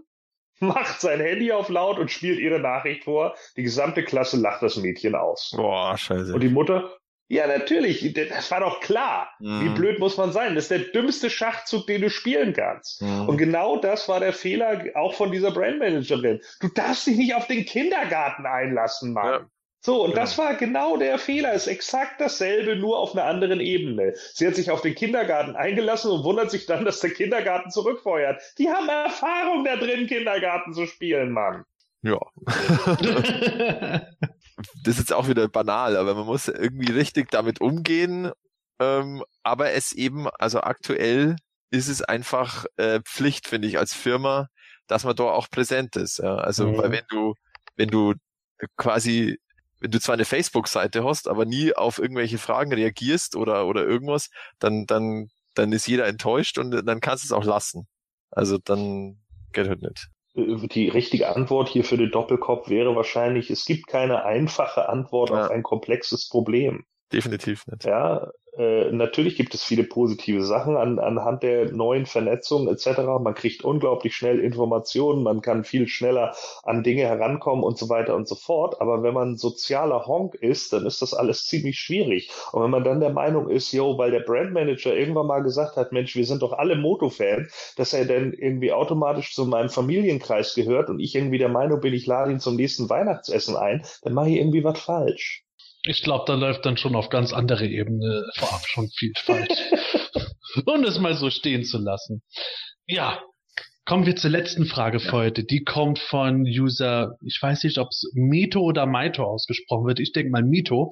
Der meint, kennt ihr den Animationsfilm The Boss Baby?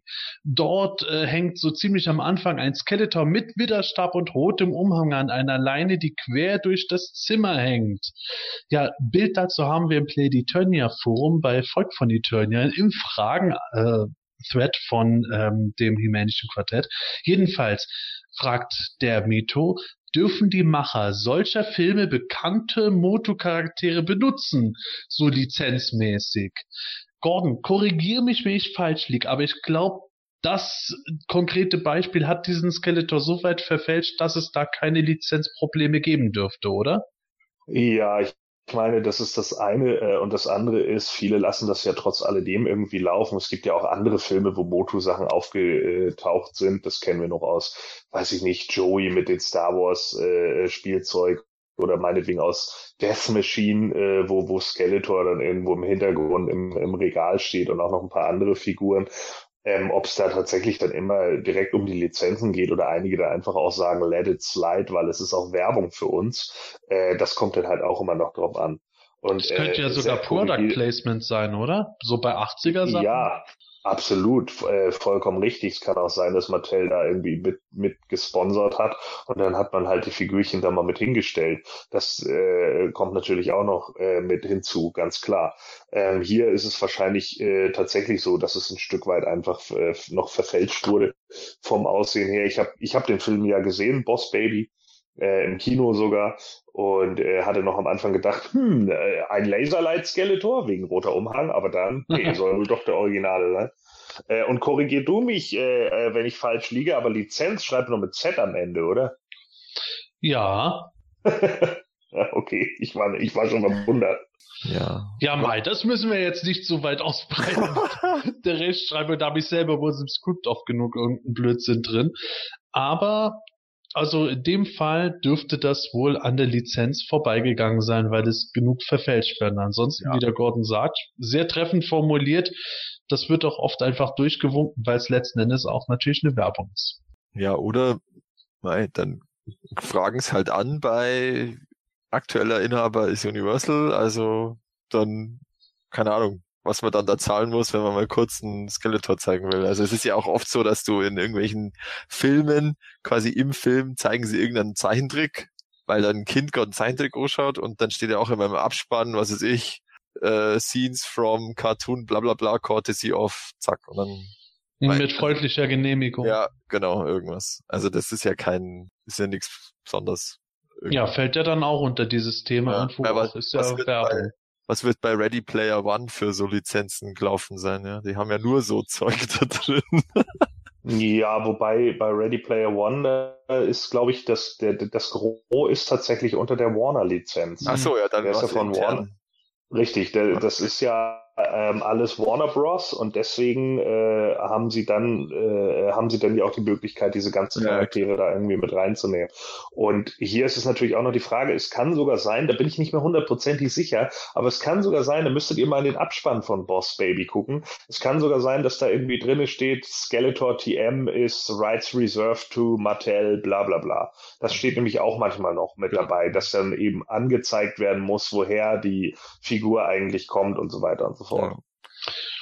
Ja, Frage beantwortet. Ja.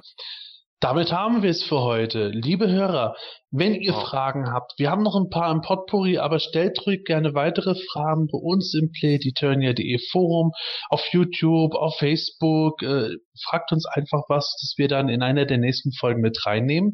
Und wenn ihr jetzt denkt, boah, das waren ja heute ziemlich viele Fragen mit ausführlichen Antworten, ist ja ganz schön was. Und jetzt kommen auch noch die News und äh, die PowerCon Exclusives.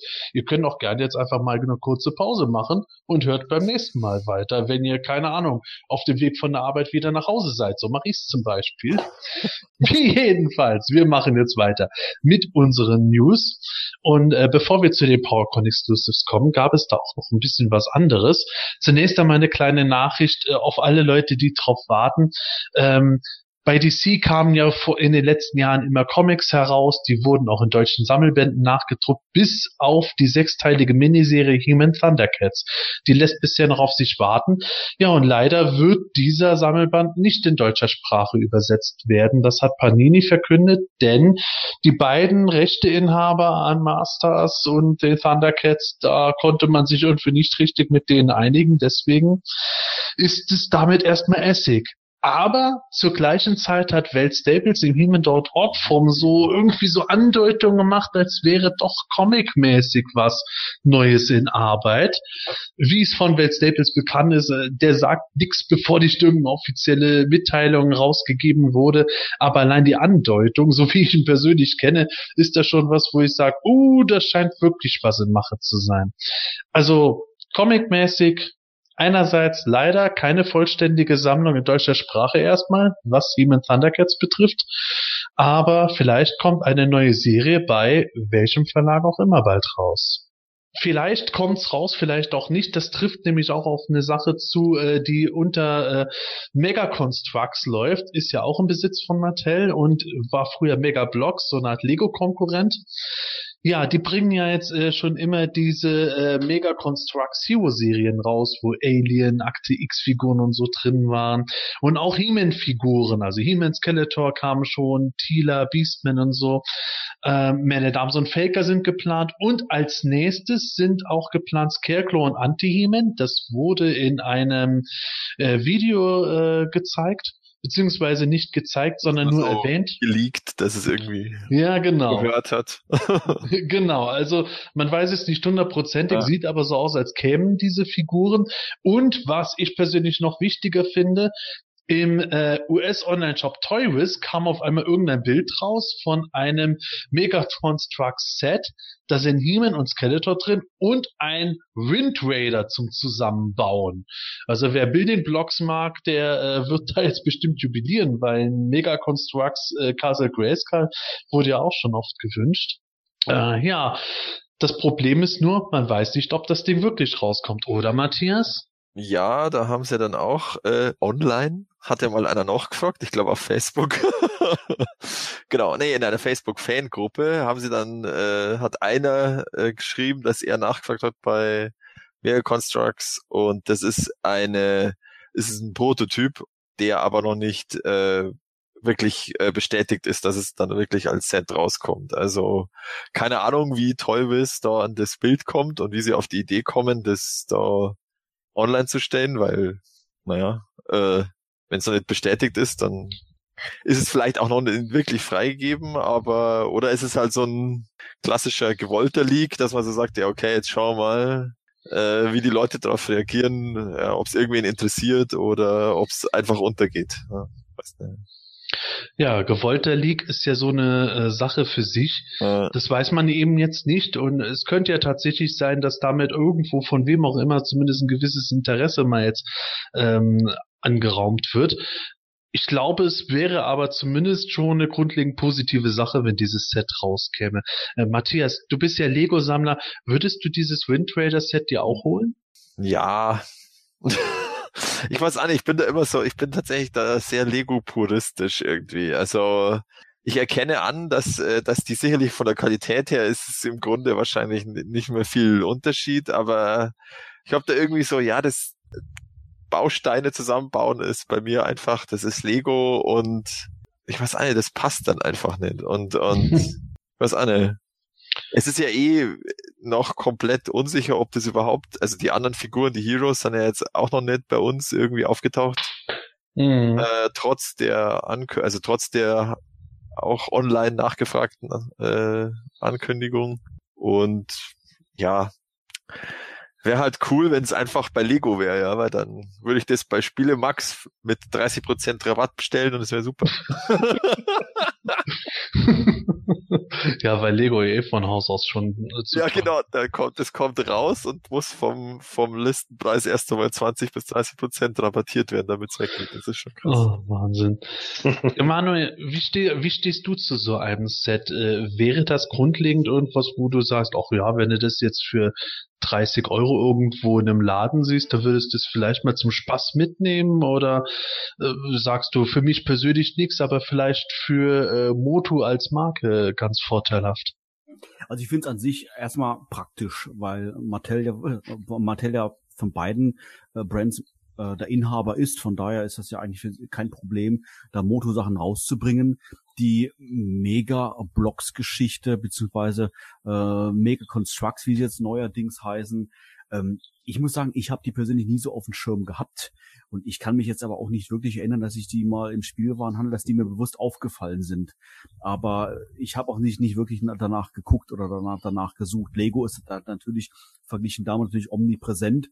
Und ich fand die, die Schiene, die Lego damals äh, gefahren ist, dass die auf diesen, diese Merchandise-Sachen rausgebracht haben, ja, Star Wars oder ähm, Indiana Jones oder Ghostbusters, was es da alles gab, eigentlich ein genialer Schachzug. Von daher finde ich diese Idee hier bei Megablocks eigentlich gut, aber ich glaube, das ist, also es ist mein persönliches Empfinden. Das mag jemand, jeder anders empfinden, aber mein persönliches Empfinden ist, dass Megablocks einfach da nicht diese, diese, äh, einfach diese Marktpräsenz hat, dass es das wirklich irgendwie dann der Renner werden würde. Aber dadurch, dass es einfach da in dem Sinne keine Lizenzkosten anfallen, warum nicht, kann man so machen. Ich persönlich bin jetzt auch nicht der Lego-Bauer. Mir macht das zwar, oder mir würde das grundlegend Spaß machen, habe aber bei Lego äh, das aus gleichen Gründen nicht gemacht, wie ich auch nicht, aus gleichen Gründen nicht, nicht weiter gesammelt habe, weil mir das einfach letztendlich zu teuer sind. Aber so der Gedanke, so einen Todesstern aus Lego zusammenzubauen, abends beim Fernseh gucken oder meinetwegen im, im, im, äh, im eigenen privaten Zimmer oder sonst irgendwie sowas, warum nicht? Das klingt schon nach Spaß. Und wenn ich Das ist kein Spaß, Manuel, glaub mir. Ich habe dieses Scheißding zweimal zusammengebaut. Ich bin gekotzt. okay, gut. Du musst die Teile erst wieder zusammensuchen, das macht tatsächlich keinen Spaß. Das ist das Schlimmste überhaupt, aber auch eineinhalb Tage am Stück zusammenbauen, nee, das war nicht so doll. Ja, ich, also ich stelle mir, wie gesagt, das eher so vor, wie gesagt, abends mal eine Stunde zusammenbasteln. Aber dann ist natürlich wieder die Frage, genauso wenn du ein Puzzle zusammensetzt, äh, wo breitest du die 5000 Teile einfach mal aus, ja? Und wenn du keinen Bock mehr hast, musst du ja doch irgendwie wieder wegräumen. Kannst du nicht irgendwie im Wohnzimmer liegen lassen, dann freut sich der Hund und kaut drauf rum. Aber ähm, wie gesagt, bei so, bei so Megablocks, wenn ich die jetzt zu einem für mich günstigen Preis sehen würde, dann würde ich mir schon überlegen, ach, warum nicht? Dann würde ich das Ding schon mal mitnehmen. Aber ich sag mal, wenn das in einer Preisregion schon geht, 30 Euro aufwärts, dann würde ich sagen, ach nee, das lohnt sich einfach nicht, weil es wäre einfach nur, nur zum Spaß. Man kann hoffen, dass es einfach Moto dann ein Stück weit vielleicht weiter, weiter bringt. Wie, wie gesagt, ich weiß jetzt nicht die genaue Marktpräsenz von Megablocks. Meiner Empfindung nach sind, ist es wirklich gering mag mich aber auch täuschen. Und dann, äh, wenn es doch etwas größer wäre, dann würde es Moto vielleicht auch helfen, wieder noch ein Stück weiter präsenter zu werden. Also äh, mir geht's da ähnlich wie Manuel. Ähm, klar äh, finde ich es ganz cool. Ähm, ich denke auch, dass äh, Mega Blocks oder Mega Constructs oder wie auch immer da nicht die Zugkraft hat. Ähm, klar, es ist sicherlich ganz witzig, so einen Bausatz irgendwie zu haben, aber ich bin auch nicht so der Lego-Sammler. Ähm, da könnte ich vielleicht sogar eher meine Freundin dann für begeistern äh, oder, oder meinen Kumpel wenn die sich das holen, ähm, bin ich natürlich nicht abgeneigt, mir das dann auch anzugucken oder sowas. Aber mich selbst hat's jetzt nicht so weggehauen, dass ich sagen würde, oh ja, die, die kaufe ich jetzt unbedingt und das wird die nächste große Toyline irgendwie äh, bei Constructs. Also das, das sehe ich einfach nicht. Ja, da müssen wir jetzt erstmal abwarten, ob dieses Wind Raider Set wirklich jemals erscheinen wird und zum anderen, ob wir diese Figuren zumindest irgendwann doch in Deutschland finden. Ich bin auf jeden Fall mindestens einmal pro Woche in den Toys R Us Geschäften, um nachzuschauen, weil ich glaube, da ist die Wahrscheinlichkeit am größten. Und wir halten euch auf dem Laufenden, wenn es dazu Neues gibt. Ja, und jetzt ist es soweit. Wer jetzt schon mehrere Pausen machen musste, weil unsere Folge schon relativ lang gelaufen ist, der wird sich jetzt bestimmt freuen, denn jetzt geht es endlich um die diesjährigen PowerCon Exclusives. Ja, um es kurz zu machen, enthüllt wurden Spycore, Jitsu, sowie Driel und Onkel Montauk. Und ähm, ja, das Interessante ist zum einen, Driel und Onkel Montauk waren die einzigen, die wir bei unseren Tipps überhaupt mal irgendwo auf der Pfanne hatten, als wir mal drüber geredet hatten, was kommt so als nächstes raus. Ich glaube, Spyko oder Jitsu waren von keinem von uns getippt worden. Mhm. Und äh, zum anderen, alle drei Figuren beziehungsweise äh, das Trollana-Set und die zwei anderen großen Figuren sind alles unter dem Club Grayskull beziehungsweise unter dem Filmation-Motto. Und deswegen heißt Jitsu auch nicht Jitsu, sondern soll so heißen, wie er im Filmation-Cartoon aufgetreten ist, unter seinem damaligen Prototypnamen Chopper da hatte ich tatsächlich schon überlegt gehabt, im Vorspann heute irgendwas zu machen, äh, wie Pulp Fiction, äh, Whose Motorcycle is this? It's a chopper, baby. Aber kam mir dann doch ein bisschen doof vor. Zu Recht, Gordon, richtig? Korrekt. ja, ähm, Anna zum, Anna zum anderen, nicht nur, dass alles, äh, alle drei Filmation-Figuren sind, die Trollaner sollten tatsächlich eigentlich Moto Classics Artikel sein, aber da hat Super Seven dann Veto eingelegt und äh, hat gesagt, okay, die werden jetzt doch als Filmation-Figuren erscheinen. Warum das Ganze? Dazu kommen wir gleich. Andere Informationen waren auch, es gibt kein Zubehör bei den Figuren. Es war tatsächlich Zubehör geplant, aber im Moment sieht es so aus, dass nur die Trollaner äh, Standfüße als Zubehör dabei haben werden. Wenn überhaupt, selbst das steht noch nicht fest. Und an Waffen oder Wechselköpfen oder sowas wird keine Figur was dabei haben, weil die Figuren so schon recht teuer waren, weil die fast komplett neu äh, modelliert werden mussten. Denn Super Seven hat immer noch keinen Zugriff auf die äh, Form, die Mattel damals benutzen konnte. Produkte. Ob die Fabrik die jemals rausrücken wird, weiß man nicht, wahrscheinlich eher nicht. Und ja, die Figuren kosten 50 äh, Dollar, also jede Figur kostet 50 Dollar. Und wenn man alle Figuren bestellt, dann kostet jede Figur 45 Dollar. Und wer jetzt in Deutschland ist, der darf sogar aufhorchen, denn die Grayscale-Con äh, bietet die Figuren für 52 Euro pro Stück an. Die kann man jetzt auch schon vorbestellen. Seit vergangenem Wochenende stand diese Aufnahme und man kann bis 13.05. bestellen. Boah, einiges an Infos. Gehen wir mal chronologisch vor. Zunächst einmal frage ich mal jeden von euch, was haltet ihr von diesen drei Figuren? Matthias. Also, ja, ich bin eher enttäuscht bis gleichgültig. Also ich, weil ja angekündigt war, ein einen Collector's Choice und zwei Club Grayscale Figuren. Äh, da hatte ich schon mit was komplett, also zumindest bei der Collector's Choice hatte ich mit was anderem gerechnet, also äh, vielleicht den Snake Trooper oder oder einen ähm, äh, ja eine andere etwas obskurere Figur, aber eben ohne Filmation Hintergrund. ähm, weil eben ja zwei Club Grayskull und damit Filmation ähm, Fraktion bedient wird. Äh, jetzt haben sie es nicht so gemacht. Ähm, ja, also also eher ja, ist nicht so mein Fall. Ich bin jetzt gerade am überlegen, ob ich eventuell den Chopper nimm, weil er ja ja, er hat einen anderen Namen und damit ist er ja irgendwie ein anderer Charakter als der eigentliche Jitsu. Und ich finde, und ich finde, er, er gefällt mir von den drei irgendwie am besten.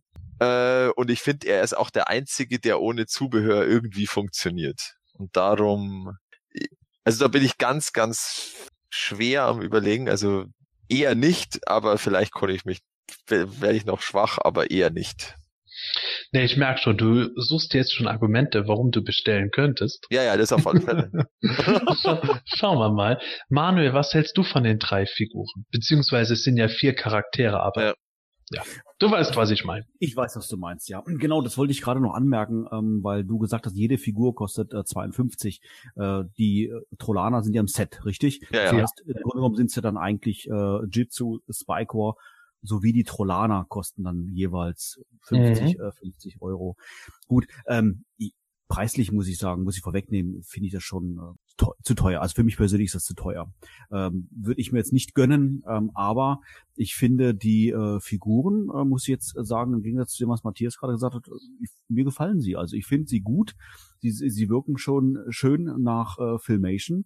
Vor allen Dingen die beiden ähm, Trollaner, äh, finde ich sehr gut gelungen und auch äh, Speakor, aka Spycore, ähm, gefällt mir sehr gut. Also ähm, hat durchaus was. Jitsu, ähm, Jitsu muss ich sagen, ist das ist der einzige, der wo ich ein bisschen gewöhnungsbedürftig jetzt finde. Ich kann noch nicht ganz genau sagen, warum das eigentlich so der Fall ist, aber äh, es ist auch so, dass ich jetzt grundsätzlich hier sage, der, der gefällt mir jetzt überhaupt nicht, aber ähm, von den Favoriten her finde ich jetzt die Trollana und Spyco eigentlich äh, gelungen. Gefällt, gefallen mir. Ähm, obwohl ich natürlich, ich habe selber keine Filmation-Figuren besessen, noch irgendwie zu Hause. Ähm, von daher zu meinen Moto Classics würden natürlich auch wiederum nicht so wunderbar dazu passen, weil die natürlich sehr detailarm sind, aber das ist halt da in der in der Line halt so und passt auch. Also ich finde, also mir, mir gefallen sie, muss ich sagen. Gut. Ich bin da eher ambivalent dagegen. Ähm, es ist bei mir tatsächlich so, Spycore ist für mich ein totaler Stinker.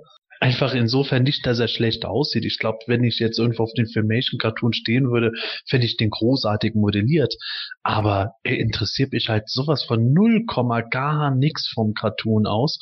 Ist natürlich als Exclusive eine gute Wahl insofern, als dass es halt äh, was total Obskures ist, wo halt Hardcore-Fans drauf anspringen, aber die Leute, die es nicht wollen, dann am Ende nicht sagen, da gibt es eine entscheidende Lücke in meiner Sammlung davon. Äh, also Spycore ist für mich vollkommen verzichtbar irgendwo. Da kann ich mich beim besten Willen, auch da jetzt gar kein Zubehör hat, nicht zu irgendwas äh, über, selbst überzeugen, dass ich den in irgendeiner Weise sinnvoll fände. Für meine Sammlung jetzt. Jitsu bzw. Chopper dagegen finde ich schon verdammt cool. Das war einer der wenigen Filmation-Charaktere, die noch übrig sind, die ich als Filmation-Umsetzung sehr, sehr geil fände. Und äh, ja, bisschen breiter hätte ich ihn mir gewünscht, aber so finde ich ihn auch ziemlich cool. Da bin ich schon echt am Schwanken. Und die Trollaner, also Onkel Montauk hat mich auch nie groß interessiert, den fand ich nicht so spannend. Duell dagegen wollte ich immer unbedingt auf meiner persönlichen äh, Muss-Haben-Liste von den noch übrigen Charakteren ist sie auf Platz 4. Und deswegen ist es für mich gerade ein bisschen schwierig, gerade auf finanzielle Ebene. Manuel, du hast es schon angesprochen, dir ist es zu teuer mir ehrlich gesagt auch. Ich habe jetzt schon Wave 1 der Moto Classics und Filmation Figuren ausgelassen aus Kostengründen. Wave 2 habe ich mir auch nicht bestellt. Und äh, jetzt 50 Dollar beziehungsweise 52 Euro, was natürlich für die Grayscale Con ein super Preis ist angemessen am Originalpreis. Aber trotzdem ist es halt immer noch sehr viel, das Geld auszugeben für Figuren, von denen ich die Hälfte nur überhaupt gerne hätte. Und dann Trollana-Set um 50 Dollar, die eventuell gar nichts dabei haben. Und dann will ich davon nur eine Figur haben. Oh, das ist echt schwierig für mich und ich bin da sehr stark am Schwank und tendiere tatsächlich dazu eher mal zu verzichten, weil es mir irgendwann das Geld dann doch nicht mehr wert ist. Wenn jetzt ein Wechselkopf für Ivar noch dabei gewesen wäre bei den Trollanern und Spycore ist mit irgendwelchen coolen Zubehören, die ich schon immer wollte, vollgepackt und Jitsu hat auch noch irgendwie keine Ahnung, zumindest ein Wechselkopf oder sowas, wäre ich vielleicht noch ein bisschen wohlgesonnener, aber so ist es für mich schon schwierig, drei Filmation-Sachen zu holen, die mich jetzt nicht genug überzeugen, um das Geld investieren zu wollen. Darf ich noch ganz kurz, also ich möchte natürlich nicht sagen, dass der, dass der Preis von der Grayscale Con jetzt zu hoch ist. Also da gebe ich natürlich vollkommen recht. Der Preis ist für das, was er am Original US-Dollar kostet, natürlich sehr, sehr gut. Der Preis an sich schon ist für mich einfach zu hoch, nicht der, mhm. wie gesagt, der, der jetzt von der Grayscale Con kommt, damit da keine Missverständnisse entstehen. Ja, also Gordon, wir haben das Thema schon oft genug durchgekaut. Filmation ist nicht dein Fall. Du sammelst es nicht. Jetzt haben wir aber zum ersten Mal in der Geschichte den Fall, dass wir nicht nur Varianten bei Filmation kriegen, sondern in Form der beiden Trollaner zwei Originalcharaktere, die es so bei den Classics bisher nicht gibt. Ist das jetzt irgendein Beweggrund, dass du sagst, ah Mist, jetzt kommt schon eine Art von Lücke in die Sammlung?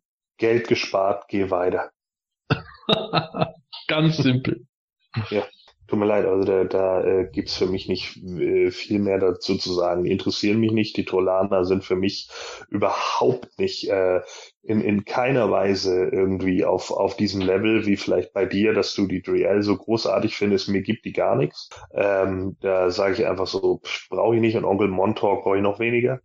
Äh, den, den Jitsu finde ich auch nicht so cool. Witzigerweise habe ich, glaube ich, zweimal bei diesen Tippspielen äh, bei Filmation Jitsu vorhergesagt. Und jetzt, wo er kommt, sage ich nicht, glaube ich, habe ich Too Bad gesagt. Ne? Also das ist ja auch wieder so mein typisches Tippspielglück, aber so ist das eben. Ne? Ähm, ja, und den Spycore, äh, den, den fand ich sowieso immer hässlich. Also äh, der, der war, der, der sah immer aus wie die arme Leute-Version vom richtigen Spycore. Oh, ich habe nicht so viele Zacken. Also tut mir leid. Äh, das ist alles, äh, sind alles Figuren für mich. Als ich das gesehen habe und dann gehört habe, ja, das ist alles nur Filmation dieses Mal, da war wirklich mein allererster Kommentar, ja, Geld gespart. Da warst du bei weitem nicht der Einzige.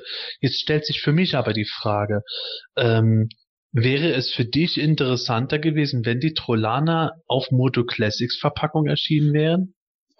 Ja, ich glaube schon, ähm, weil es dann einfach zur anderen Serie mit dazugehört hätte.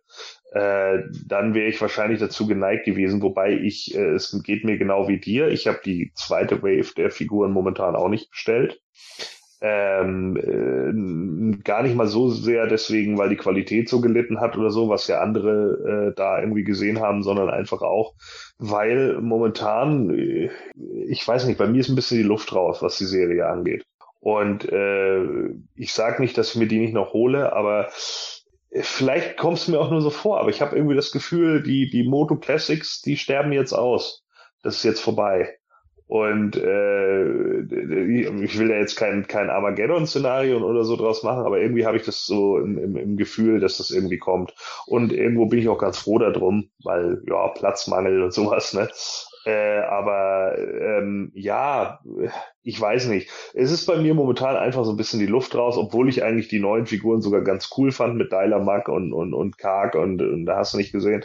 Aber trotz alledem habe ich jetzt erstmal noch gewartet. Irgendwann werde ich ihn bestimmt nochmal zulegen, aber momentan muss ich von den Classics irgendwie gerade Abstand nehmen und es gibt irgendwie gerade so Vintage-Toylines, die ich irgendwie spannender finde.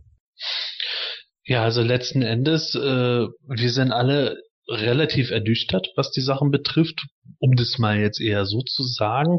Auch äh, wenn, wenn der ein oder andere von uns das ein oder andere gut findet, aber insgesamt war da ja natürlich schon mal mehr Begeisterung da. Ich denke da nur mal an Granomir in Grün und Kamokan und so.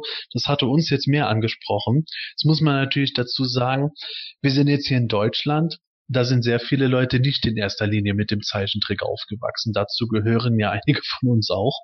Und äh, Mini-Comic-Sachen und so sind aus meiner Sicht deswegen automatisch bei uns eher in äh, der hohen Gunst gewesen als sowas.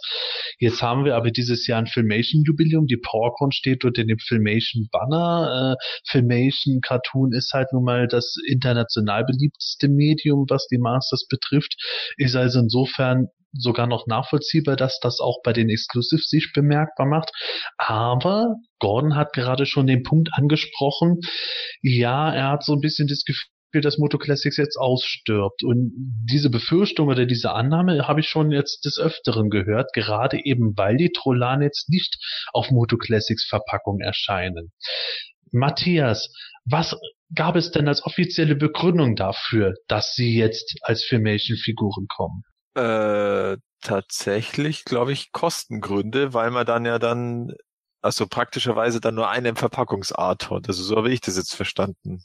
Also ich glaube, eine andere Begründung gab es gar nicht. Ja, so, so habe ich es auch verstanden. Ja, also so richtig was anderes kam nicht, ne? Ja. Ja, Kostengründe, okay, in erster Linie eher soweit nachvollziehbar. Jetzt aber der nächste Punkt irgendwo, ja, Filmation ist jetzt halt schon sehr stark vertreten. Jetzt ist dieses ungeschriebene bisherige Gesetz auch ausgehebelt worden, dass Charakter erst bei Moto Classics erscheint, bevor eine Filmation-Version erscheint. Jetzt kann man natürlich sagen, die Trollaner, okay, die basieren auf dem Filmation Cartoon. Da hätte es, nachdem wir auch Orko schon gesehen haben, nicht viel mehr Details gegeben. Also was die Figuren selbst betrifft, für Auspacker ist es eigentlich guft wie katscht. Nur Mock-Sammler könnten da ein bisschen betröppelt reinschauen.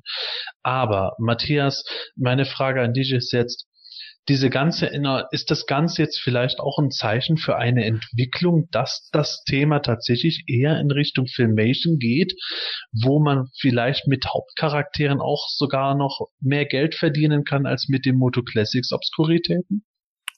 Ja, also schaut ja wohl danach aus. Also zumindest, also, dass man sich sozusagen von diesem, ja, wie du gesagt hast, ungeschriebenen Gesetz, ich dachte ja, es wäre ein geschriebenes Gesetz, aber es hat sich dann herausgestellt, dass es nicht so war dass eine Figur erst bei den Classics äh, erscheinen musste, damit sie dann als Filmation-Variante bei Club Grayskull erscheint. Also das war halt einfach bis jetzt so, aber es war nicht irgendwie irgendwo eingemeißelt. Ähm, aber es war wohl halt so eine interne Logik, dass man sich gesagt hat, ja, äh, der Sinn der Toyline ist halt einfach, du kannst erstens wieder Kerncharaktere bekommen, weil bei Classics beziehungsweise Collector's Choice gibt es sie ja einfach nicht mehr.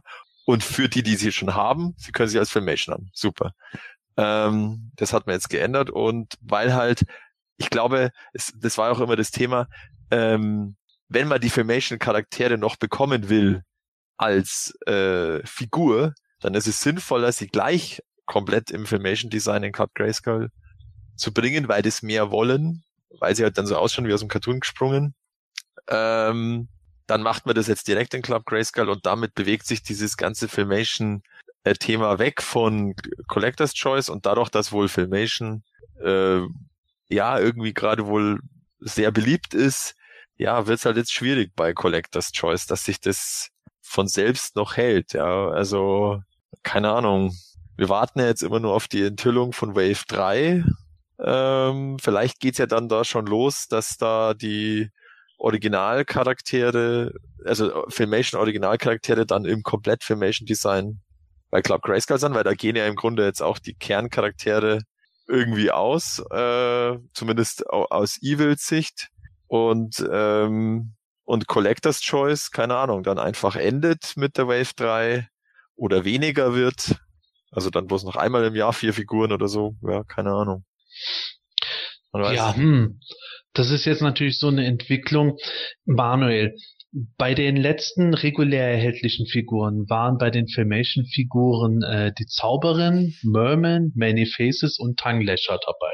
Gerade Many Faces ist von vielen nicht so positiv aufgenommen worden, weil der halt wie eine sehr simple Version einfach von der Actionfigur aussieht, was ja auch damals so gemacht war.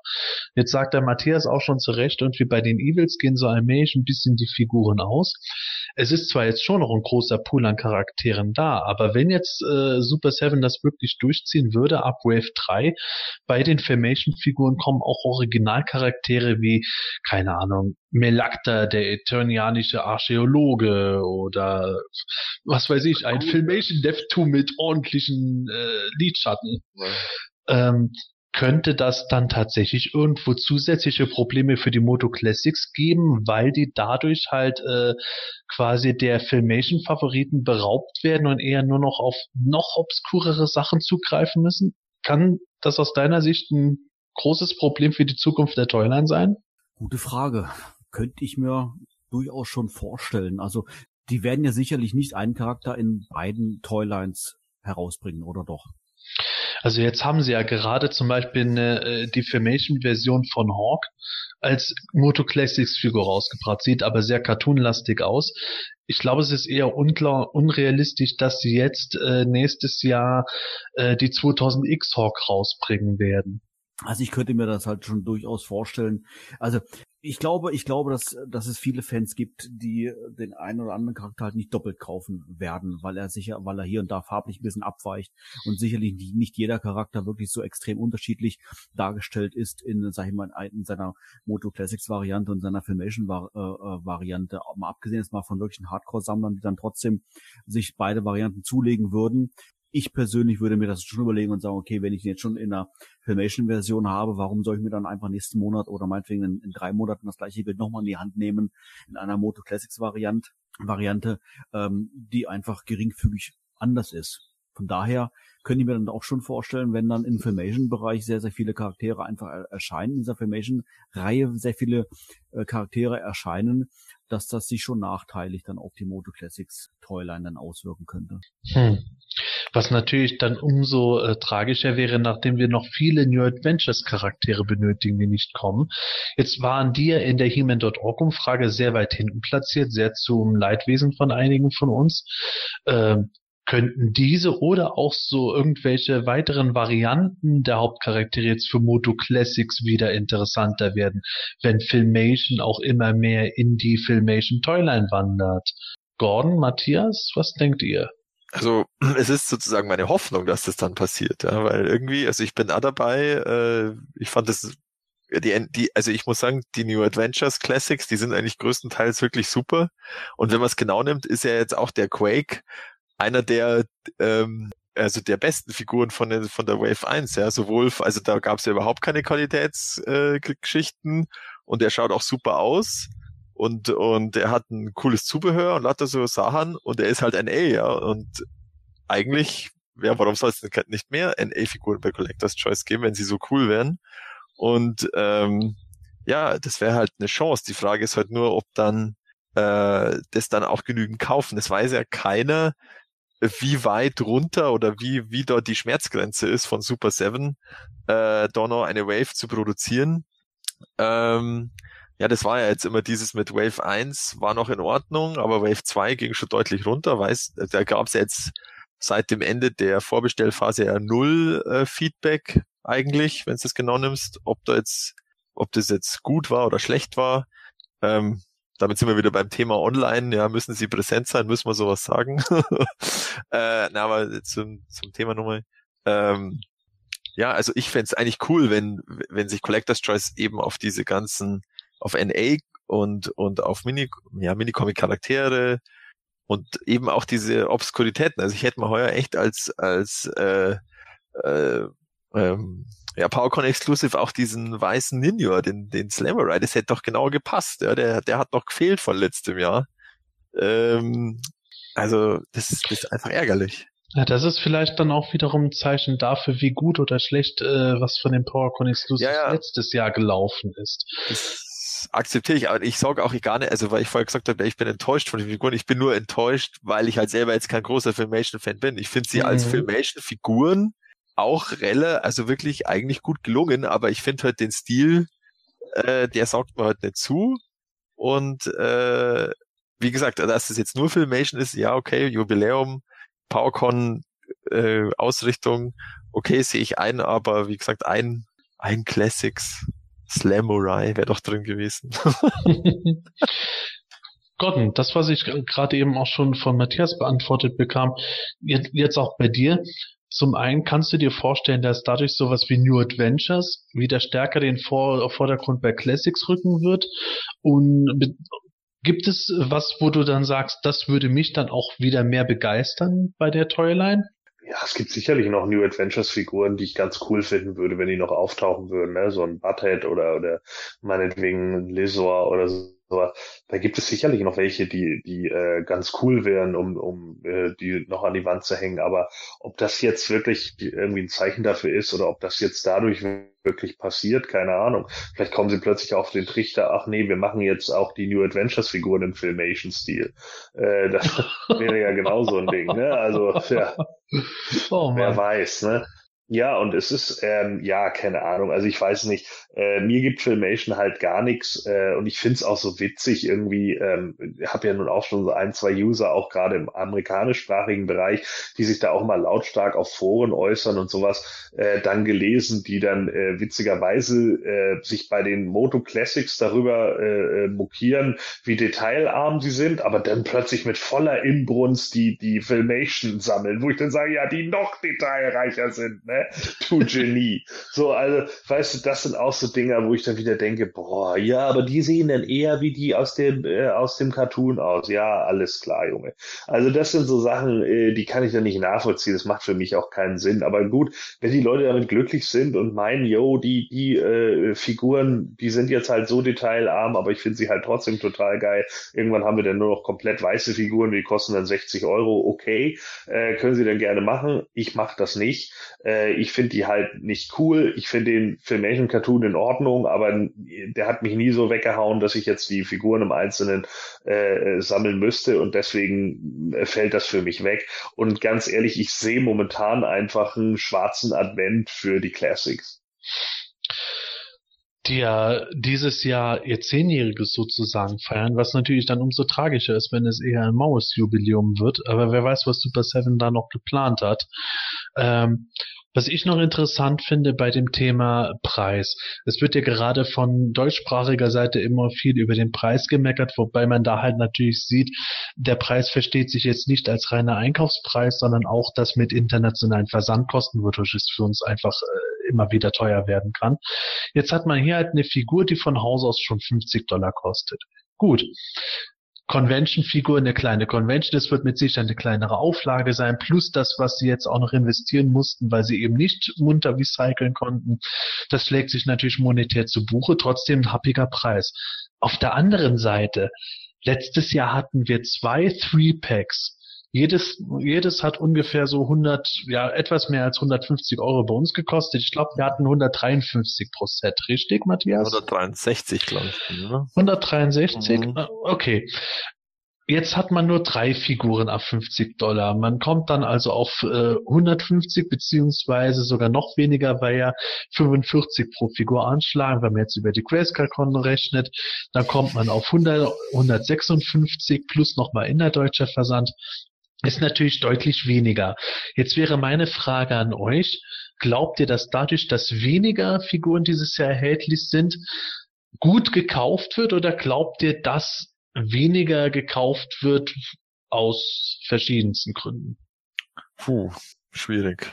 Also, also ich glaube, aus Deutschland wird, wird weniger gekauft, denke ich mal, weil es ja, aber meine USA, ich Weiß auch nicht. Also man hat schon den Eindruck auch gehabt, dass jetzt im Human Org Forum da jetzt auch nicht äh, nur groß, große Begeisterung war, ja, dass das jetzt nur Filmation ist. Und äh, ist echt schwer einzuschätzen, finde. Also, also ich glaube ehrlich, ich persönlich glaube, dass es eher weniger wert wieder, weil ja allgemein definitiv das Interesse zurückgeht und das, also ich denke, dass der der Zubehörfaktor durchaus nicht zu unterschätzen ist, weil irgendwie kehrt ja dann doch dazu, dass zumindest eine Waffe oder irgendwas dabei ist oder beim Spycore eine, eine Wechselhand, weil er ja doch im Filmation Cartoon war er ja auch eher mit der Hand unterwegs und nicht mit seinem Dreizack.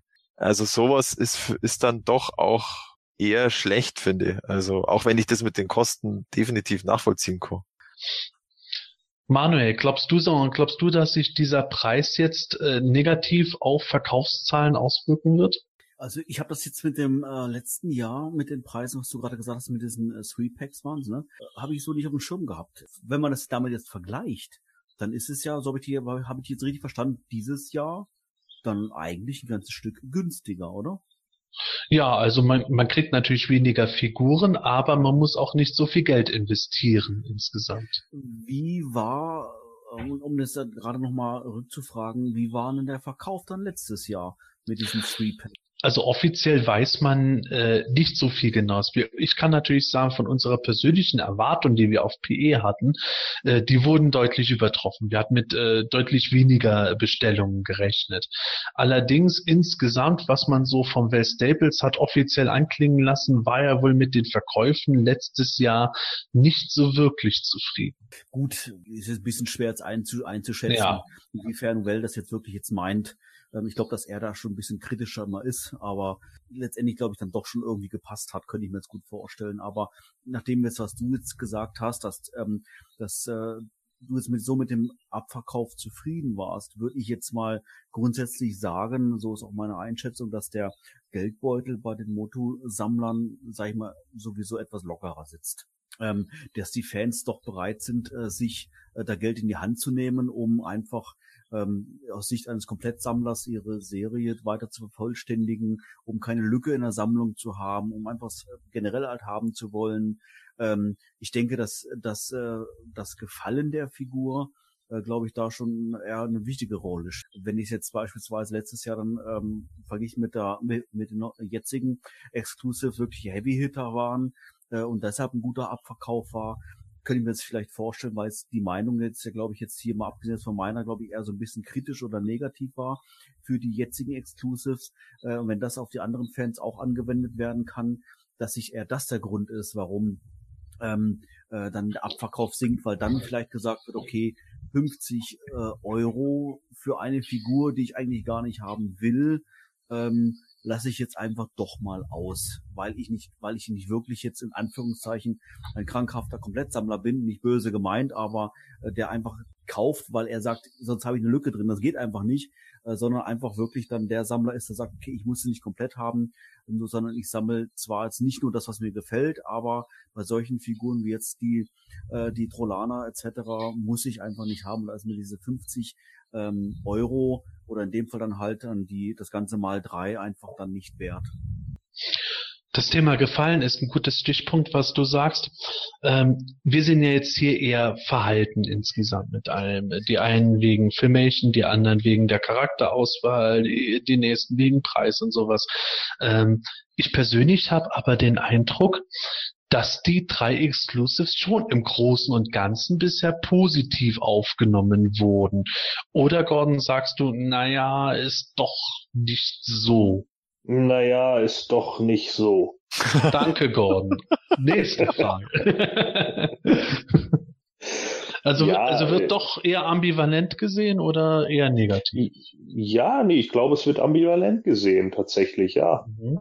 Also ähm, natürlich gibt es immer äh, Fürsprecher, das, das ist ja auch bei fast jeder Figur so. Ne? Es gibt ja, gibt ja wenige Figuren, die durchweg gehatet werden. Gut, Neptu, aber äh, an, ansonsten äh, finde ich, hat man das halt bei bei äh, bei den meisten Sachen. Also ich weiß noch, Vicron hat glaube ich auch ziemlich ziemlich einen Shitstorm bekommen. Aber ansonsten. Mighty Spectre äh, natürlich sowieso. Ja, ja, die, ja gut, okay, die die Gast habe ich wieder ganz vergessen, die habe ich schon wieder ausgeblendet. Äh, ja, genau. Ne, das, das ist natürlich dann auch noch hier Mighty Spectre und wie hieß der Lancelot da, Laserlot äh, das waren ja auch, das waren ja auch so, so, so ein Meisterwerk. Also das, das sind natürlich Figuren gewesen, die sind, die sind halt auch absolut gehatet worden. Aber hier gibt's natürlich eine Fanbase und die sagt, yo, toll. Aber die anderen, die damit halt nichts anfangen können, die werden dann eben auch sagen, ja, schön für euch, muss ich nicht also das hatte ich schon vorher mal so erwähnt, PowerCon Exclusive. Meiner Meinung nach ist es ja immer, immer ganz gut, wenn man dann irgendwo sagen kann bei sowas, ja, kostet viel Geld, ist gar nicht meins, kann ich gut drauf verzichten. Ist das vielleicht tatsächlich auch das Ziel von der PowerCon, etwas anzubieten, das nicht jeder Sammler will? Oder ist es vielleicht umgekehrt eher ein Fehler, dass man nicht guckt, alle abzugrasen? Äh, ja, ich meine, gut, wenn man jetzt exklusiv natürlich nur auf die PowerCon guckt, dann ist das eine Sache, ne? Aber generell kann es natürlich für ein Unternehmen nicht von Vorteil sein zu sagen, yo, wir bringen irgendein Produkt raus, das spricht halt nicht jeden an. Sondern die wollen natürlich auch irgendwie den höchstmöglichen Profit davon machen und sind natürlich dann auch äh, davon überzeugt, dass ihre Produkte so toll sind, dass der Großteil der Fans dann einfach sagt, yo, die will ich halt auch haben. Und ähm, ja, wie gesagt, wenn man mit Filmation halt nicht so viel anfangen kann oder vielleicht auch generell mit der Toyline nicht oder vielleicht auch einfach Leute sagen, das habe ich übrigens witzigerweise in der letzten Zeit auch häufiger gelesen, äh, auch wegen der äh, Neo-Vintage, wie wir sie ja so schön genannt haben, da haben auch genügend Leute gesagt, Alter, äh, im, im Englischen, wie stand es da? Ich kann es jetzt nur Wort, ich kann es nicht mehr genau rezitieren, aber wortwörtlich äh, ist es sowas gewesen wie, ich habe keine Lust, mir schon wieder dieselben vier Hauptcharaktere hinzustellen. Hm. Und ja, ne, ich meine, so, so geht es mir natürlich auch. Im Endeffekt, das, was wir jetzt da hier auch wieder zu einem Gros äh, präsentiert bekommen, sind ja im Endeffekt auch nur Charaktere, die wir schon hatten und die, die da wieder hingestellt werden. Klar kann man dann sagen, jo, das hat Zugkraft, weil He-Man und Skeletor sind nun mal die beiden Zugpferde und wer will schon einen Twistoid haben? Ja, richtig, äh, ist ja auch in Ordnung aber ich glaube, das sättigt halt auch den normalen Fan irgendwann tierisch ab und dann ist das Ding halt auch durch. Und ich weiß nicht, ob denn gerade Onkel Montauk und Riel diejenigen sind, die sie dann aus dem Brunnen holen. Naja, die sind natürlich in Umfragen immer recht groß äh, gelandet, äh, oder beziehungsweise nicht groß, recht weit oben gelandet. Ja, das stimmt. Ich, ich persönlich würde ja schon sagen, Montauk und Riel sind eigentlich so die Heavy Hitter, die man jetzt dort nehmen konnte. Wir wissen, in dem Kontext heute insgesamt ist das immer noch relativ zu sehen, aber ja. gegenüber einem Spiker und einem Chopper, die ich eindeutig als Exclusives eher sehe, sind die Trollaner zwei Figuren, bei denen ich sogar ursprünglich noch erwartet hätte, dass die als reguläre Figuren erscheinen könnten. Ja, ist auch vollkommen in Ordnung und es ist auch legitim für alle, die, die sie haben wollen äh, kann ich alles nachvollziehen, so sollen sie sich alle kaufen, sollen sie glücklich mit sein. Das ist vollkommen in Ordnung. Äh, ne? I don't mind.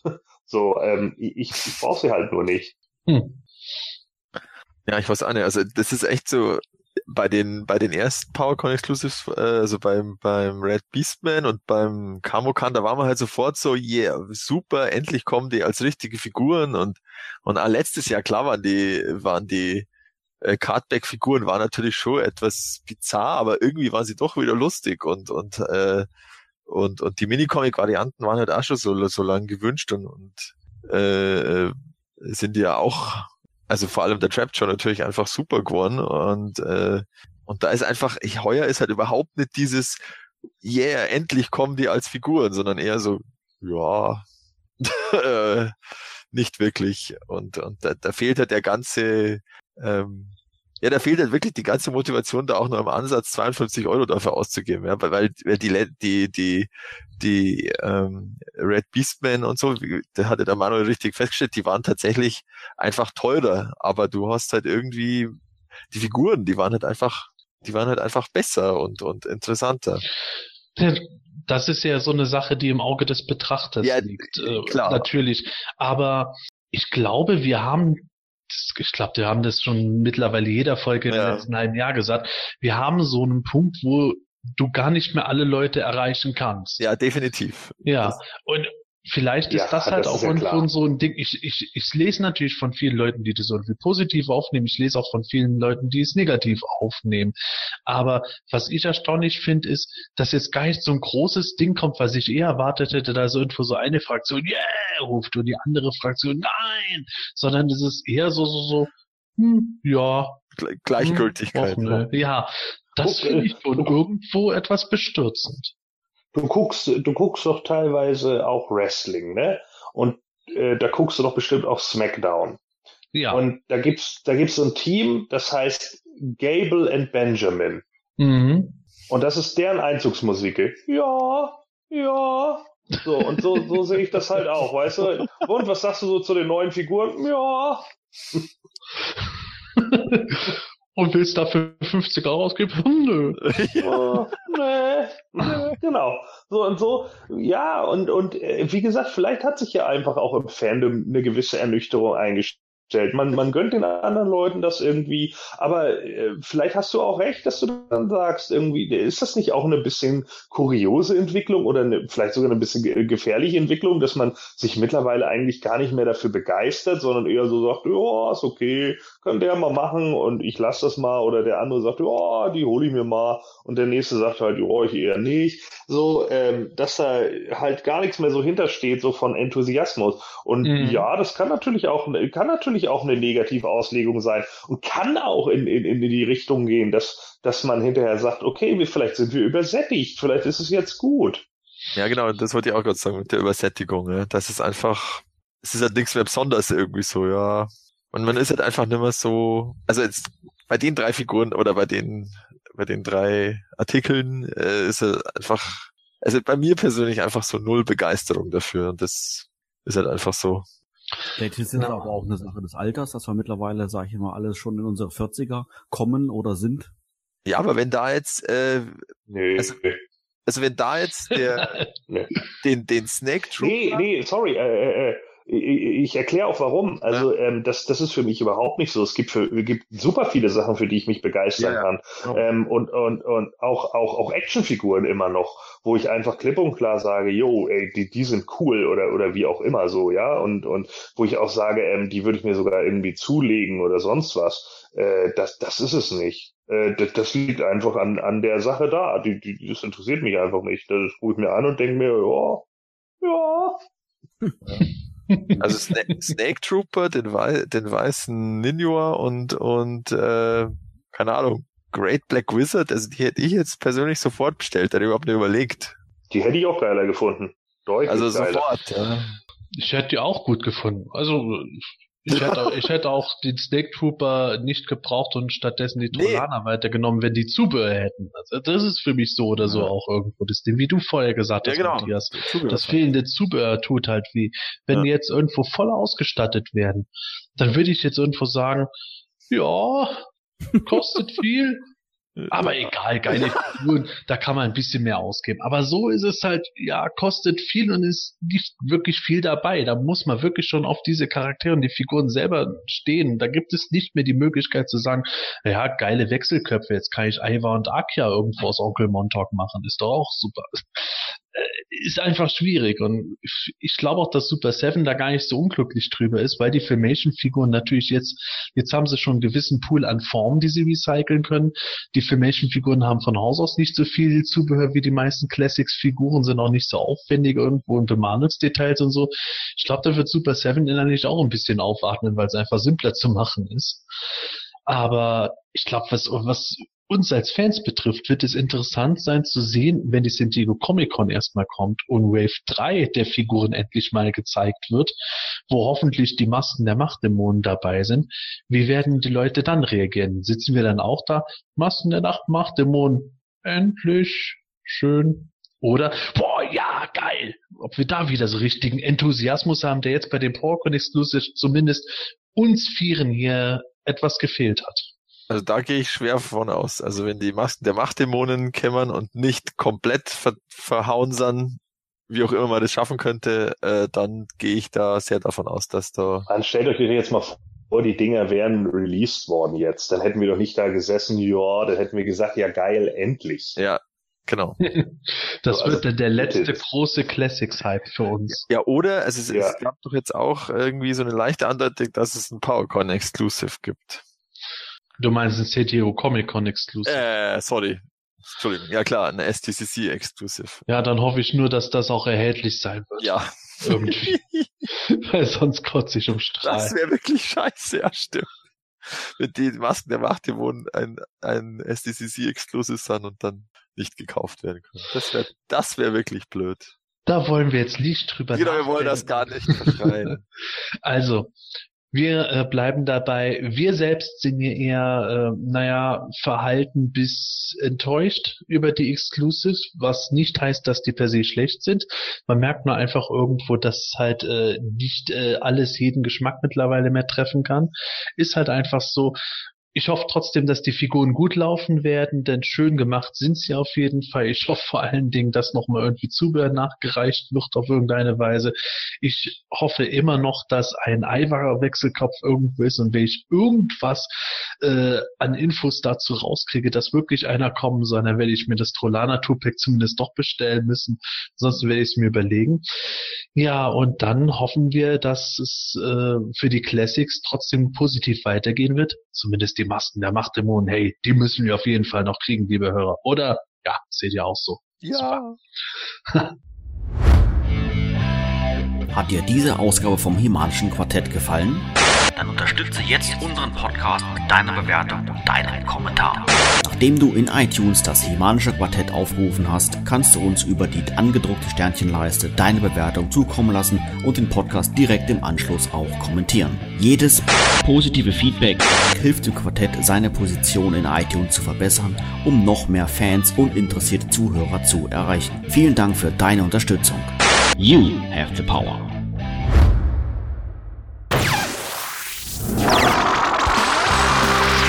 Das semanische Quartett. Präsentiert von planeteternia.de.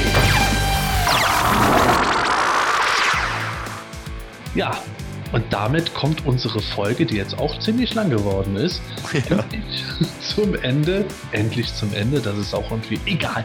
Jedenfalls, ich bedanke mich, dass ihr auch dieses Mal wieder zugeschaltet habt. Wenn euch die Folge gefallen hat, bewertet sie bitte auf iTunes, gebt uns Likes auf Facebook oder auf YouTube auch, gebt uns auch gerne Kommentare ab, wir freuen uns drüber. Wir wissen gerade, das Thema Moto Classics ist im Moment nicht gerade das allerpositivste, das liegt halt in der Natur der Sache. Ich glaube aber, wir haben trotzdem ziemlich guten Talk heute gehabt, was wir so alles gerade auch an Fragen der Hörer hatten. Und ich hoffe, es hat euch gefallen. Ich hoffe, ihr schaltet beim nächsten Mal wieder ein zu Folge 132. Ich weiß noch gar nicht, welches Thema wir haben vielleicht Moto Classics Biografien, wo wir wieder schön ablästern oder ein Hörspiel, wo wir äh, wieder Nerd Talk machen. Schauen wir mal. Auf jeden Fall tschüss, bis bald und gute Reise.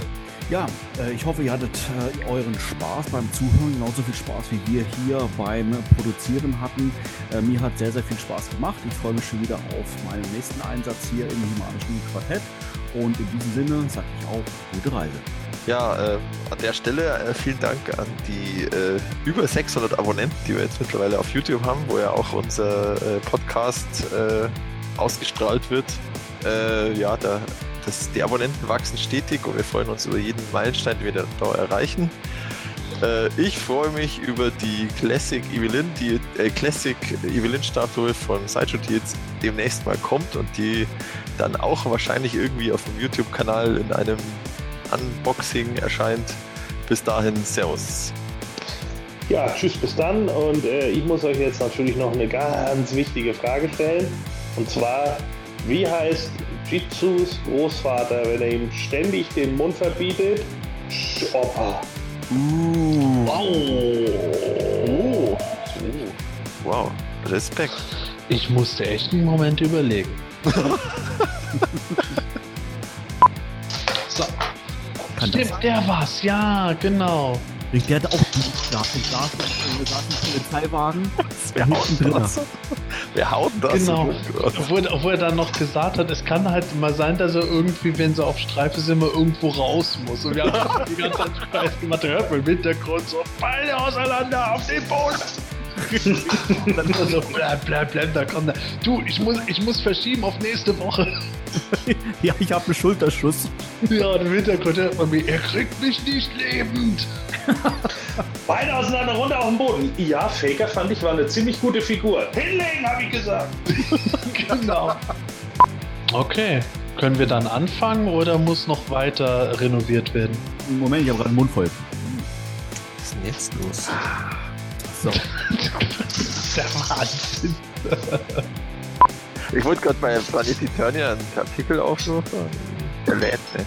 Ist jetzt Planet Eternia Alarm? Ja, Planet Eternia. Genau. Das für eine Scheißzeit. Wer hat den Scheiß programmiert? Unglaublich. Was macht der Stefan dann? Unglaublich. Ups. Nee, ich komme auch nicht drauf. Okay. So, ja. Also Aufnahme läuft schon, also wir haben schon ein paar Outtakes dabei. Vor allem Gordons Zombie-Apokalypse da. Ja, also Gordon, du sammelst ja Filmation sowieso nicht, Varianten hin und her, aber jetzt haben wir zum ersten Mal in der Filmation Toyline zwei Originalcharaktere. Was sagst du jetzt dazu? Gordon? Gut, prima. Schön. Schön, schön. Manuel, du hast dich sehr wacker geschlagen.